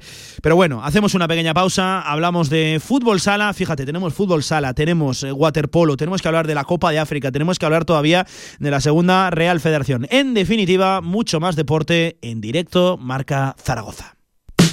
Con más de 25 años de experiencia, Anagán Correduría de Seguros te ofrece gran profesionalidad, gestión eficaz y los mejores precios en todo tipo de seguros generales y agropecuarios. Infórmate en el 976 31 8405 y en anagán.com. Descubre Restaurante Más Torres. Gran variedad de tapas, platos de cuchara, asados y una espectacular bodega. 10 años siendo tu restaurante de referencia. Restaurante Más Torres, en Francisco de Vitoria 19. Especialidades en tortilla de trufa, verduras, pescados y nuestro espectacular cachopo. Consulta nuestros menús. Pedidos a recoger y a domicilio. Más información en restaurantemastorres.com. Si quieres sacarte el carnet en tiempo récord, Grupauto, formando conductores desde 1980. Centros de formación vial Grupauto, gran flota de vehículos para cualquier tipo de carnet. 10 autoescuelas con los medios más modernos. Infórmate en grupauto.com. Grupauto, patrocinador oficial del Real Zaragoza. Descarga ya nuestra app para iOS y Android. Todo el deporte aragonés en tu móvil. Radio Marca Zaragoza. El deporte que se vive estés donde estés. Federación Aragonesa de Golf, 15 clubs a tu servicio, un deporte sostenible para todas las edades y en plena naturaleza. Fedérate y forma parte de nuestra gran familia. Golf es salud, practícalo. Infórmate en aragongolf.com y en el 876 66 2020.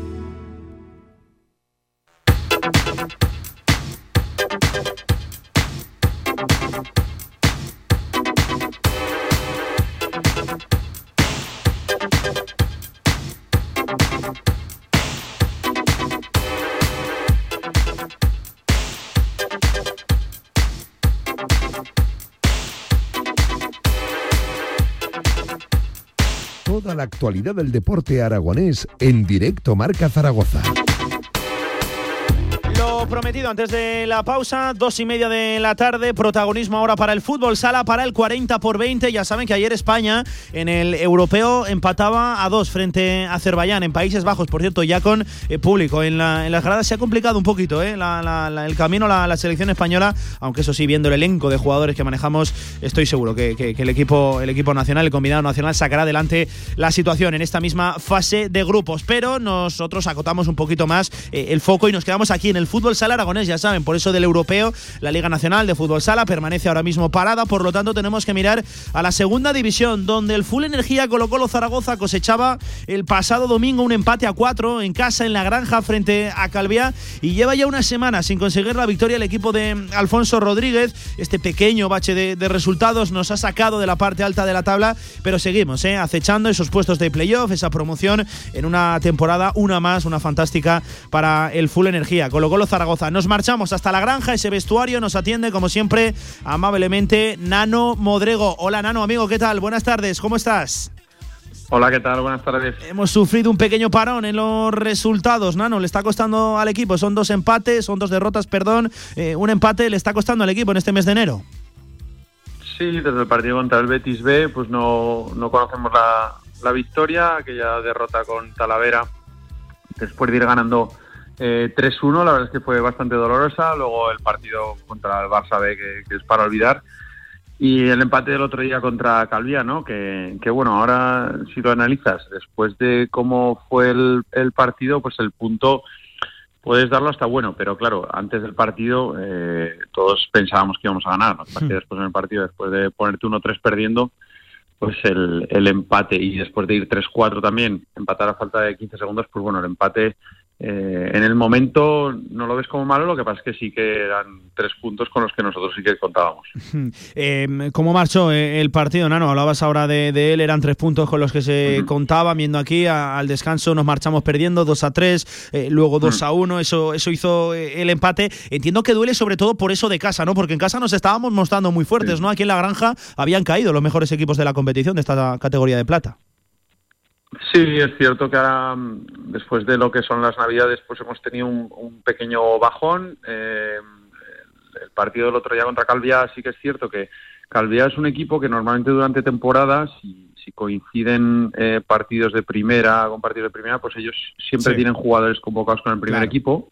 Eh, este para este partido estaban todos y, es un equipo muy peligroso. Tiene jugadores, tiene para mí, para mí, en mi opinión, el mejor jugador de la categoría que es Gordillo, que nos marcó tres goles, que es un pívot que, que ya vino aquí en Copa del Rey con, con Palma Futsal eh, y jugando muchos minutos y es un, jugador que está jugando muchos minutos en el primer equipo, más Carlitos, más Alex Naranjo, que, que son tres jugadores que, que marcan mucho la diferencia.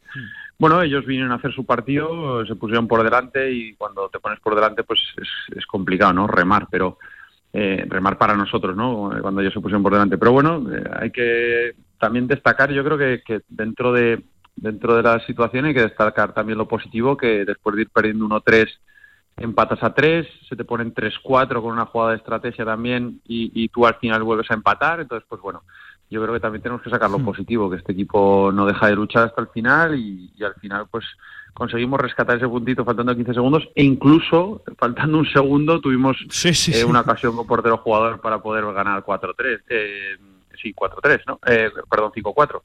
Entonces, pues bueno, eh, que mm, hay que sacar lo positivo, pero también analizar los errores que cometimos, obviamente, para que no sigan ocurriendo. Eh, Nano, hablando de eso de, de errores, entiendo que compartís la, la misma sensación. Tú llevas menos tiempo en, en el vestuario, pero históricamente lo que siempre le ha costado al Colo, ¿verdad? Es el tema de los filiales, ¿no? Y eso que venimos de vencer a- al Real Betis. Pero fíjate, partido para olvidar frente a- al Barça B, también Calviá, ¿no? Que, que es filial de, de Palma Futsal. Eh, ¿Qué le pasa a este equipo con, con los filiales? Que, que es seguramente una de sus grandes metas y que temporada tras temporada nos sigue costando.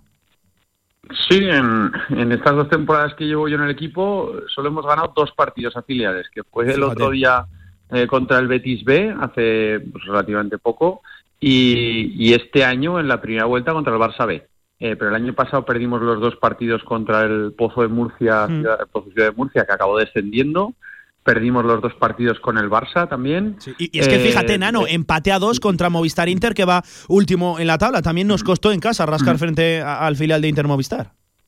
También, también, sí, sí, no sé, es eh, quizá es porque es un estilo de juego parecido al nuestro, ¿no? Yo creo que eh, eh, los filiales son equipos que, pues bueno, que por edad, pues que tienen mucha energía, ¿no? Por decirlo de alguna manera, y, y a nosotros nos gusta ese tipo de partidos contra ese tipo de tipo de equipos, ¿no? Eh, sí que nos nos cuesta más cuando hay equipos que se nos encierran atrás, que plantean un partido eh, un poco más así austero.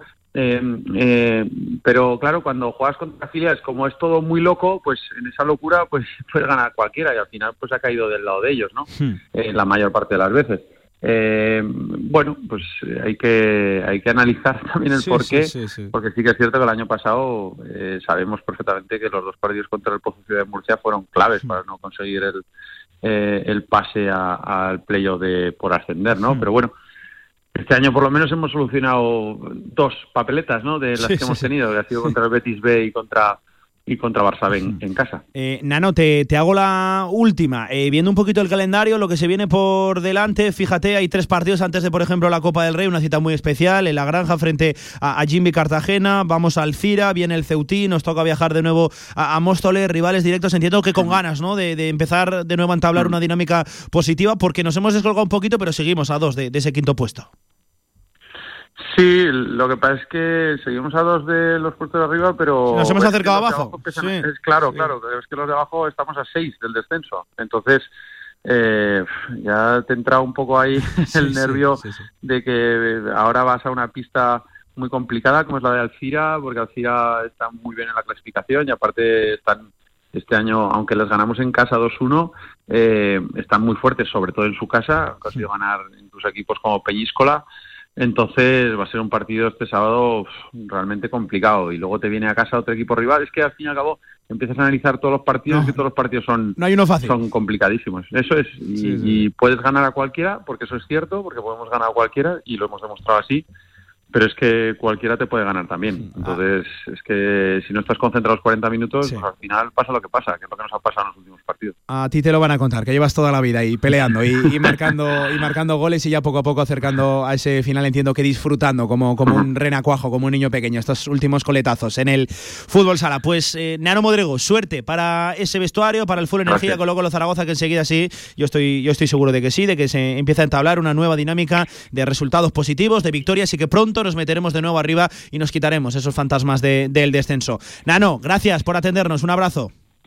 Gracias a vosotros, un abrazo fuerte. 37 sobre las 2 de la tarde. Por cierto, antes de marcharme a pausa, eh, os recomiendo a todos los oyentes en marca, marca.com, encontraréis una entrevista con James Igbekeme, que la firma nuestra compañera Sonia Gaudioso y Cristian Ortiz, que dice Igbekeme que le hubiera gustado tener más oportunidades para demostrar de lo que era capaz. El nigeriano atendiendo al mundo marca antes de empezar su aventura en la Major League Soccer en el Columbus Crew, ya formando, eh, pues ya no formando parte del vestuario del Real Zaragoza. Sorprendente que Igbekeme pidiera más oportunidades cuando las ha tenido y muchas a lo largo de estas temporadas. Pausa y volvemos. Más deporte en directo marca. Si quieres hacer de tu pasión tu profesión, si quieres dedicarte profesionalmente al deporte, ven a conocernos. Z-Brain Sports Academy, centro formativo especializado en áreas deportivas, cursos de personal training, entrenador de porteros. Toda la info en deportes.zbrain.es. Empieza ya. Juntos conseguiremos las metas la última hora del deporte aragonés, los podcasts, nuestra programación en directo, redes sociales, todo a tan solo un clic en www.radiomarcazaragoza.es.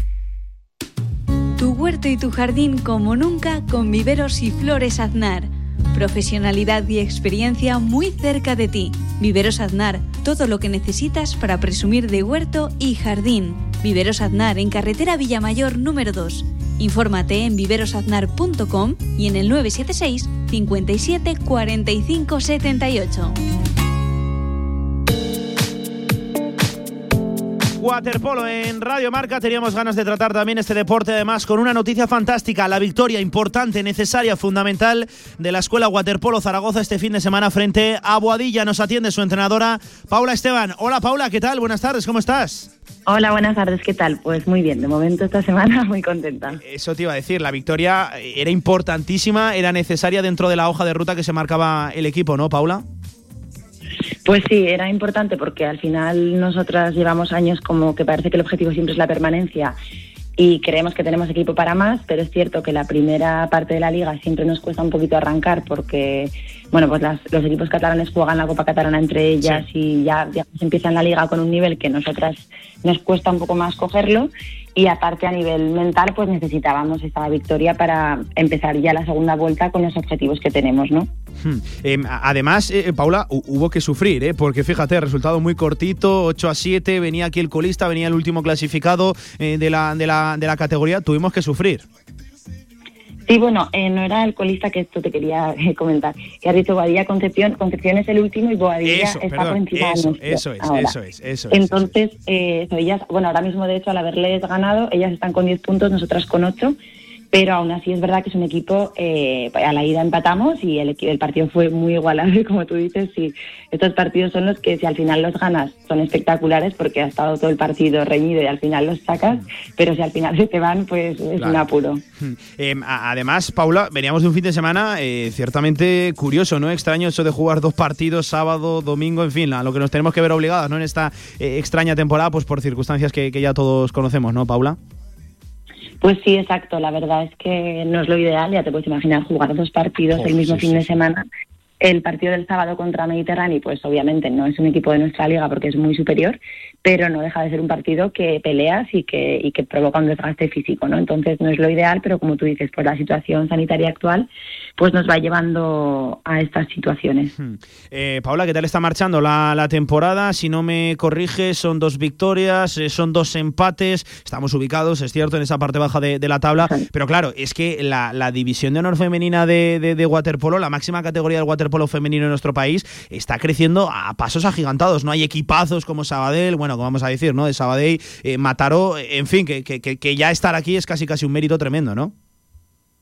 Pues sí, o sea, nosotras en general estamos contentas eh, porque pues hay unos equipos que eran los que nos habíamos planteado como para poder ganar y de esos pues ya ves hemos sacado a la ida sacamos una victoria dos empates y nos faltaron tres victorias pero bueno. Y entonces ahora la vuelta pues esperamos rematar la faena no pero como tú dices eh, se está poniendo complicada porque al final eh, los equipos en Cataluña reciben muchas ayudas y, además pues tienen mucho apoyo también de socios y de instalaciones que nosotros aquí pues lamentablemente no tenemos. Entonces, aparte de la cantidad de, licencias que hay en Cataluña, que aquí también vamos justitos y a eso ya te hace que de la cantidad no pueda salir la calidad, pues aparte luego eh, fichan jugadoras extranjeras con mucho nivel. Hmm. Eh, una realidad eh, completamente distinta, paralela a la que, la que están viviendo, claro que sí. equipos de Cataluña con la que por desgracia tenemos aquí en, Zaragoza en el waterpolo aragonés. Paula, quiero preguntarte cómo están las chicas, cómo está el vestuario. Entiendo que esta semana se lleva mucho mejor, ¿no? Después de, de una victoria importantísima como la del fin de. Pues sí, al final en el deporte siempre que ganas las cosas se llevan de otra manera. Entonces están contentas. Lo que pasa es que seguimos pendientes, que además esta semana nos tocaba jugar contra Barceloneta, que es el otro equipo con el que empatamos a la ida. Y a día de hoy todavía estamos pendientes a ver si la Federación Española nos dice algo de si se va a jugar o no, porque también tenían algún caso eh, positivo y hay, bueno, la Federación al final ha hecho un protocolo que tiene que haber un mínimo de cuatro positivas para suspender el partido. Entonces estamos a la espera y obviamente estamos con ganas de jugarlo porque cuando vienes de una victoria parece que el equipo no tiene un poco la flecha para arriba y te apetece jugar. Y, precisamente por ese partido quería preguntarte, que ahora mismo nos dices que está un poco en el aire, pero es que eh, si fue importante el del último fin de semana, este todavía más porque es un rival directo, directísimo, ¿no? En nuestra, en nuestra competición, en nuestra parte de, la liga, también está ahí ubicado en esa zona baja, importante, ¿no? Vencer a Barceloneta, además siendo locales, jugando aquí en, en Zaragoza. Veremos a ver si se juega Paula, pero el partido a priori eh, suena de categoría, importantísimo y fundamental. Exacto, sí, porque ahora mismo, pues como te decía, Boadilla lleva 10, nosotras 8 y por debajo está Barceloneta que lleva 5. Entonces, aparte que si les ganamos ya un poco eh, nos alejamos de ellas, ¿no? Tierra de por También medio, claro. Boadilla y entonces ya cambia un poco la película, ¿no? Hmm. Entonces sí que es un partido importante. Allí, pues bueno, en, la verdad es que fue un viaje un poco curioso allí a Barceloneta porque pinchó el autobús, que a mí no me ha pasado en 20 años. Vaya, y al final, pues bueno, tuvimos que ir con unas furgonetas, llegamos a última hora, un poco esto que ya te saca un poco de lo que es la concentración del partido. Nos costó un poco entrar en el partido y al final, eh, vamos, muy bien, muy bien las chicas y sacamos el empate, pero sí que es verdad que, consideramos que es un rival al que tenemos que ganarle, ¿no? Hmm. Obviamente, luego el partido, pues los dos equipos juegas, por mucho que pienses que tienes que ganar, luego hay que jugarlo. Entonces sí que sería muy importante ganar este sábado. Hmm. 7 a 7 quedó aquel eh, partido, el 30 de octubre, ya lejano, ¿eh? 30 de, octubre. Madre mía, cómo, cómo va pasando el tiempo, ¿verdad, Paula? ¿eh? Cómo avanza la, temporada, ¿eh? Frenesí tremendo dentro del, waterpolo y, en fin, de la competición eh, deportiva. Paula, quiero hacer un poquito también eh, de promoción, de, que a la gente le pique el gusanillo, desde luego, de apostar por el balonmano, por, por acudir a ver a las chicas de la Escuela Waterpolo Zaragoza. ¿Dónde os encuentran? ¿Qué tiene que hacer la gente para ver waterpolo de alto nivel aquí, en, esta, en esta ciudad? Vamos a darle un pequeño empujón al deporte, claro que sí. Pues mira, lo primero te lo agradezco y aprovecho también para comentar un poco la situación complicada que tenemos ahora, ¿vale? Porque mira, nosotros eh, jugamos en la, en la piscina del Parque de Bomberos, entonces seguimos eh, en esta instalación con un 50% de aforo en las gradas, ¿vale? Entonces eh, nos está resultando muy complicado que la gente pueda entrar a vernos porque, claro, ha habido que poner un criterio, dejar unas plazas para el equipo visitante eh, y entonces al final las poquitas plazas que quedan para entrar, pues hemos establecido un orden de, digamos, de prioridad, ¿no? Que es pues primero abonados tapas de las chicas, después abonados en general y después ya libre para quien quiera. Pero es verdad que la instalación nos obliga, es muy complicado porque nos obliga a cada partido a dar nombre, apellido, DNI y teléfono de cada persona que entra a verlo. Entonces al final va todo a través de, de nuestro correo electrónico. O sea, si alguien quiere, quiere entrar como público, lo primero que tiene que hacer es ponerse en contacto con eh, nuestro club a través de www.zaragoza.es y ahí les dirán dónde tienen que escribir, los pasos y todo. Pero claro, como comprenderás, pues eso ya dificulta que la gente, digamos, ajena a las familias y a los amigos de las chicas venga, ¿no? Y es uno de los problemas con los que nos estamos encontrando porque nosotros este año hemos un poquito querido dar bola a una campaña de, de abonados del club y lo que nos gustaría es llegar a gente precisamente que no tenga este vínculo tan cercano, ¿no?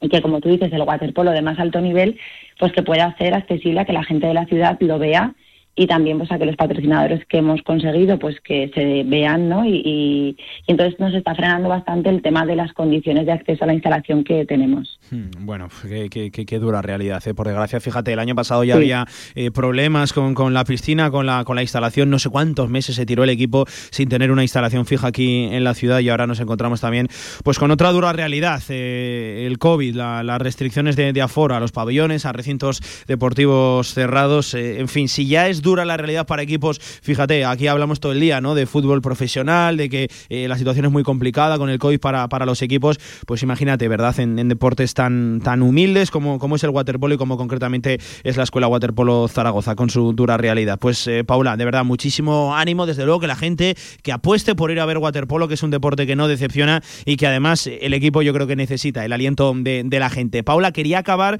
en el lado más personal, eh, estrenando banquillo esta temporada en, el, en la Escuela Waterpolo Zaragoza, eh, un paso más eh, en tu carrera deportiva. ¿Qué tal te estás encontrando? ¿Qué, te has encontrado precisamente al llegar aquí? Pues bueno, a ver, yo en el club llevaba ya muchos años y hmm. he compartido banquillo como segunda entrenadora con, con Fran, el entrenador anterior. Pero bueno, sí que es verdad que cambia bastante la situación cuando eres la. Ahora, ahora eres la que manda, claro. Ahora eres la que manda, Paula, sí, sí, eso es. Y la que manda y la que sufre, ¿no? Porque al final el segundo entrenador el papel es diferente y el primer entrenador pues estás todo el día dándole vueltas a la cabeza. Pero bueno, afortunadamente pues las chicas muy bien, o sea, tienen un compromiso increíble, eh, trabajan, que es una maravilla, y me han aceptado muy, muy bien.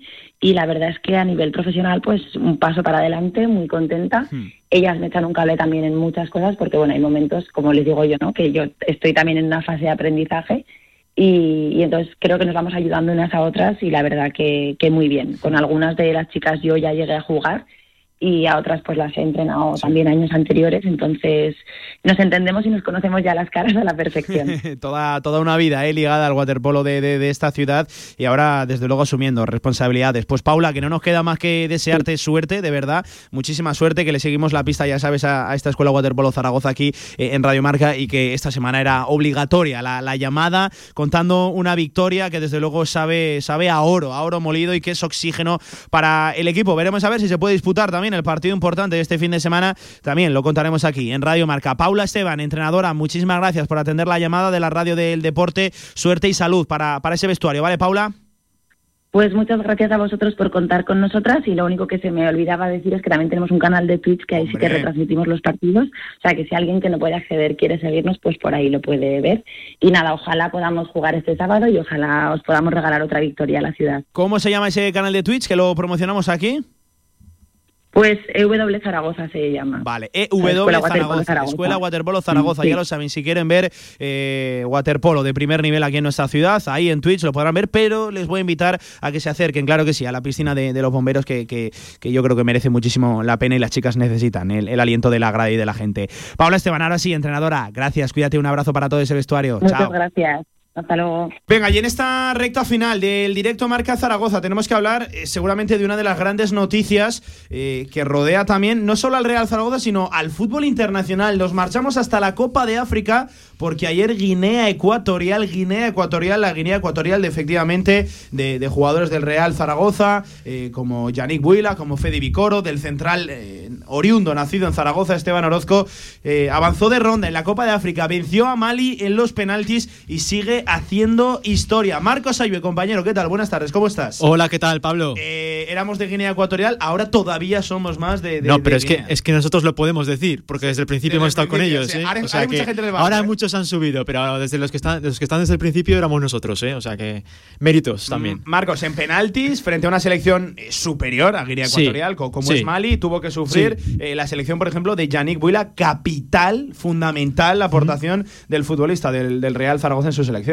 Sí, así como dices, fundamental, ya lo decíamos, que iba a ser un escaparate muy importante para, para Yannick Buila en Guinea Ecuatorial y de momento está cumpliendo y, sobre todo acaparando todos esos minutos necesarios de un jugador de, de, su talla y como dices, haciéndole frente a una de las selecciones más habituales en esta Copa como Mali, que de momento Guinea Ecuatorial, hay que decirlo, está compitiendo muy bien contra equipos que ya hemos mencionado anteriormente en fase de grupos como Costa de Marfil, eh, luego también Argelia, la que eliminaron, o sea que ahora también se cargan a Mali, o sea que es una selección que cuidado, que puede están en eh, cuartos ya, cuidado. Están en cuartos. o sea, sí, sí, sí. histórica. De hecho, las tres ediciones en las que han participado solamente han pasado a cuartos, o sea, no han bajado de ahí. Por contar, eh, Vicoro fue titular, eh, disputó hasta el minuto 82 de partido, un encuentro que como pasaron en penaltis, pues ya pueden entender que se marchó hasta, hasta la prórroga. Eh, Yannick Buila saltó, si no me equivoco, Marcos, en el 63 de partido y muchísima aportación del chico en esa segunda parte, de la segunda parte y también en la, en la prórroga y llegó a marcar incluso eh, un penalti. Pues bien, eh, veremos a ver hasta dónde llega la Guinea Ecuatorial de futbolistas todavía en propiedad del Real Zaragoza, como es Federico Vicoro, que ya saben, finaliza contrato este mismo mes de junio. Sería toda una sorpresa, ¿no? Que el Real Zaragoza le, le renovara el contrato. Otra cosa es lo de Yannick Willa, siendo importante en primera federación de la mano del Nastic de Tarragona y también siendo eh, fundamental en su selección en Guinea Ecuatorial, que lo dicho en la Copa de África de Naciones ha alcanzado lo- los cuartos de final. Por cierto, a Capo, el ex del Huesca, marcando un penalti. Marcó a lo Panenka, ¿eh? sí, sí, sí, Madre sí, mía, sí. Qué, qué riesgo, qué temeridad. ¿eh? Sí, sí, es sí, una sí. cosa de verdad. Yo no me la acabo de explicar, lo de los penaltis a Panenka, pero bueno. Y ahora se enfrentan en, en cuartos contra uno de los equipos llamados a ser favoritos y los que más presión tienen, que es Senegal. Sí, sí, sí, Que Senegal. tienen ahí a un tal Sadio Mané. O sea Sadio Mané, que- madre mía, ¿eh? Yannick Willa contra Sadio Mané, Vicoro contra Mané. Uf, tremendo, tremendo. Las cosas del fútbol. Pero Marcos, antes de que te marches, tenemos que hablar también de la segunda Real Federación Española de Fútbol. Vamos a hacer un barrido porque se está moviendo y muchísimo el, el mercado. ¿eh? La verdad que está habiendo muchos Sí. movimientos. En las últimas horas, sobre todo, se, se acelerado. Si te parece, eh, empezamos de norte a, a sur, sur. Empezamos por la Sociedad Deportiva Huesca B. ¿Qué, qué- qué ha hecho el, el equipo de Dani Aso? Bueno, pues el equipo de Daniaso es uno de los que más obligado estaba a reforzarse, ¿no? Pues con esa subida y bajada de jugadores al primer equipo, pues se ven obligados también a reforzar un poco esa plantilla ya por número de jugadores. Y de momento ha incorporado a un jugador muy interesante como es Jordi Cano, Hmm. que viene procedente del Europa, eh, equipo rival además, viene a luchar por la salvación. Ha habido mucho intercambio de jugadores Sí. dentro de la categoría Sí. y también dentro de equipos aragoneses. Sí, bueno, Jordi Cano que ha tenido ya un impacto inmediato en el equipo, que en su primer eh, partido a la media hora ya marcó un gol que Sí, fue sí, el que abrió a los primeros tres puntos del año para el Huesca, si no me equivoco, contra el Serdanyola, sí, contra el Seriador. Eh, eso el filial, pero por ejemplo, nos marchamos a Tarazona, al municipal, al equipo de David Navarro, que en las últimas horas ha confirmado pues la salida o la vuelta, mejor dicho, de Jaime Sancho a, a la ciudad deportiva, el canterano del Real Zaragoza, que se encontraba allí en Tarazona cedido, pues bien, han rescindido ese contrato de, de cesión y vuelve a la, a la ciudad deportiva. No había tenido del todo la, la participación que yo creo que Jaime Sancho buscaba, eh, participación que sí que han tenido otros, otros futbolistas de la cantera del Real Zaragoza ahora mismo en el, en el Tarazona, la verdad. Sí. Em, Igual habla- era de los pocos equipos de la zona baja que era que tampoco tenían que echar mucha mano en el, Sí, sí, sí, en el mercado. Está muy pero- definida la plantilla Sí, del Tarazona. sí, yo yo sí. que coincido. Por ejemplo, eh, en el caso del Club Deportivo Ebro, que es el que más se está moviendo, en las últimas horas han abandonado el conjunto arlequinado, a- se han salido de, de la Almozara eh, jugadores como Jorge Pérez, que vuelve A casa, al Brea, a la que sería es su decir, casa. no abandona lo que es la categoría y vuelve efectivamente al club de que, del que provenía, de, al, al Club Deportivo Brea. Eh, por ejemplo, Javi Valdés también vuelve a También. casa, eh, recaló del cuarte directamente al Ebro, pues bien, vuelve de nuevo a- al, al, al cuarte, ba- Sí. baja un pequeño escalón a la tercera Real Federación. Y por ejemplo, el caso de Iñaki Santiago, que también abandona el Club Deportivo Ebro, no ha tenido los minutos que yo creo que Sí, el jugador de la- Calanda buscaba y, vuelve, y, y- y se va a Lillueca, tercera división, es un fichaje destacado. ¿eh? Son la mayoría, que como dices, son jugadores que venían de temporadas importantes el año pasado y ahora con la poca presencia en el 11 y de minutos en- sobre el verde, pues han decidido marchar, dar un paso atrás. No, no como Jorge Pérez, que sí que ha vuelto a lo que sería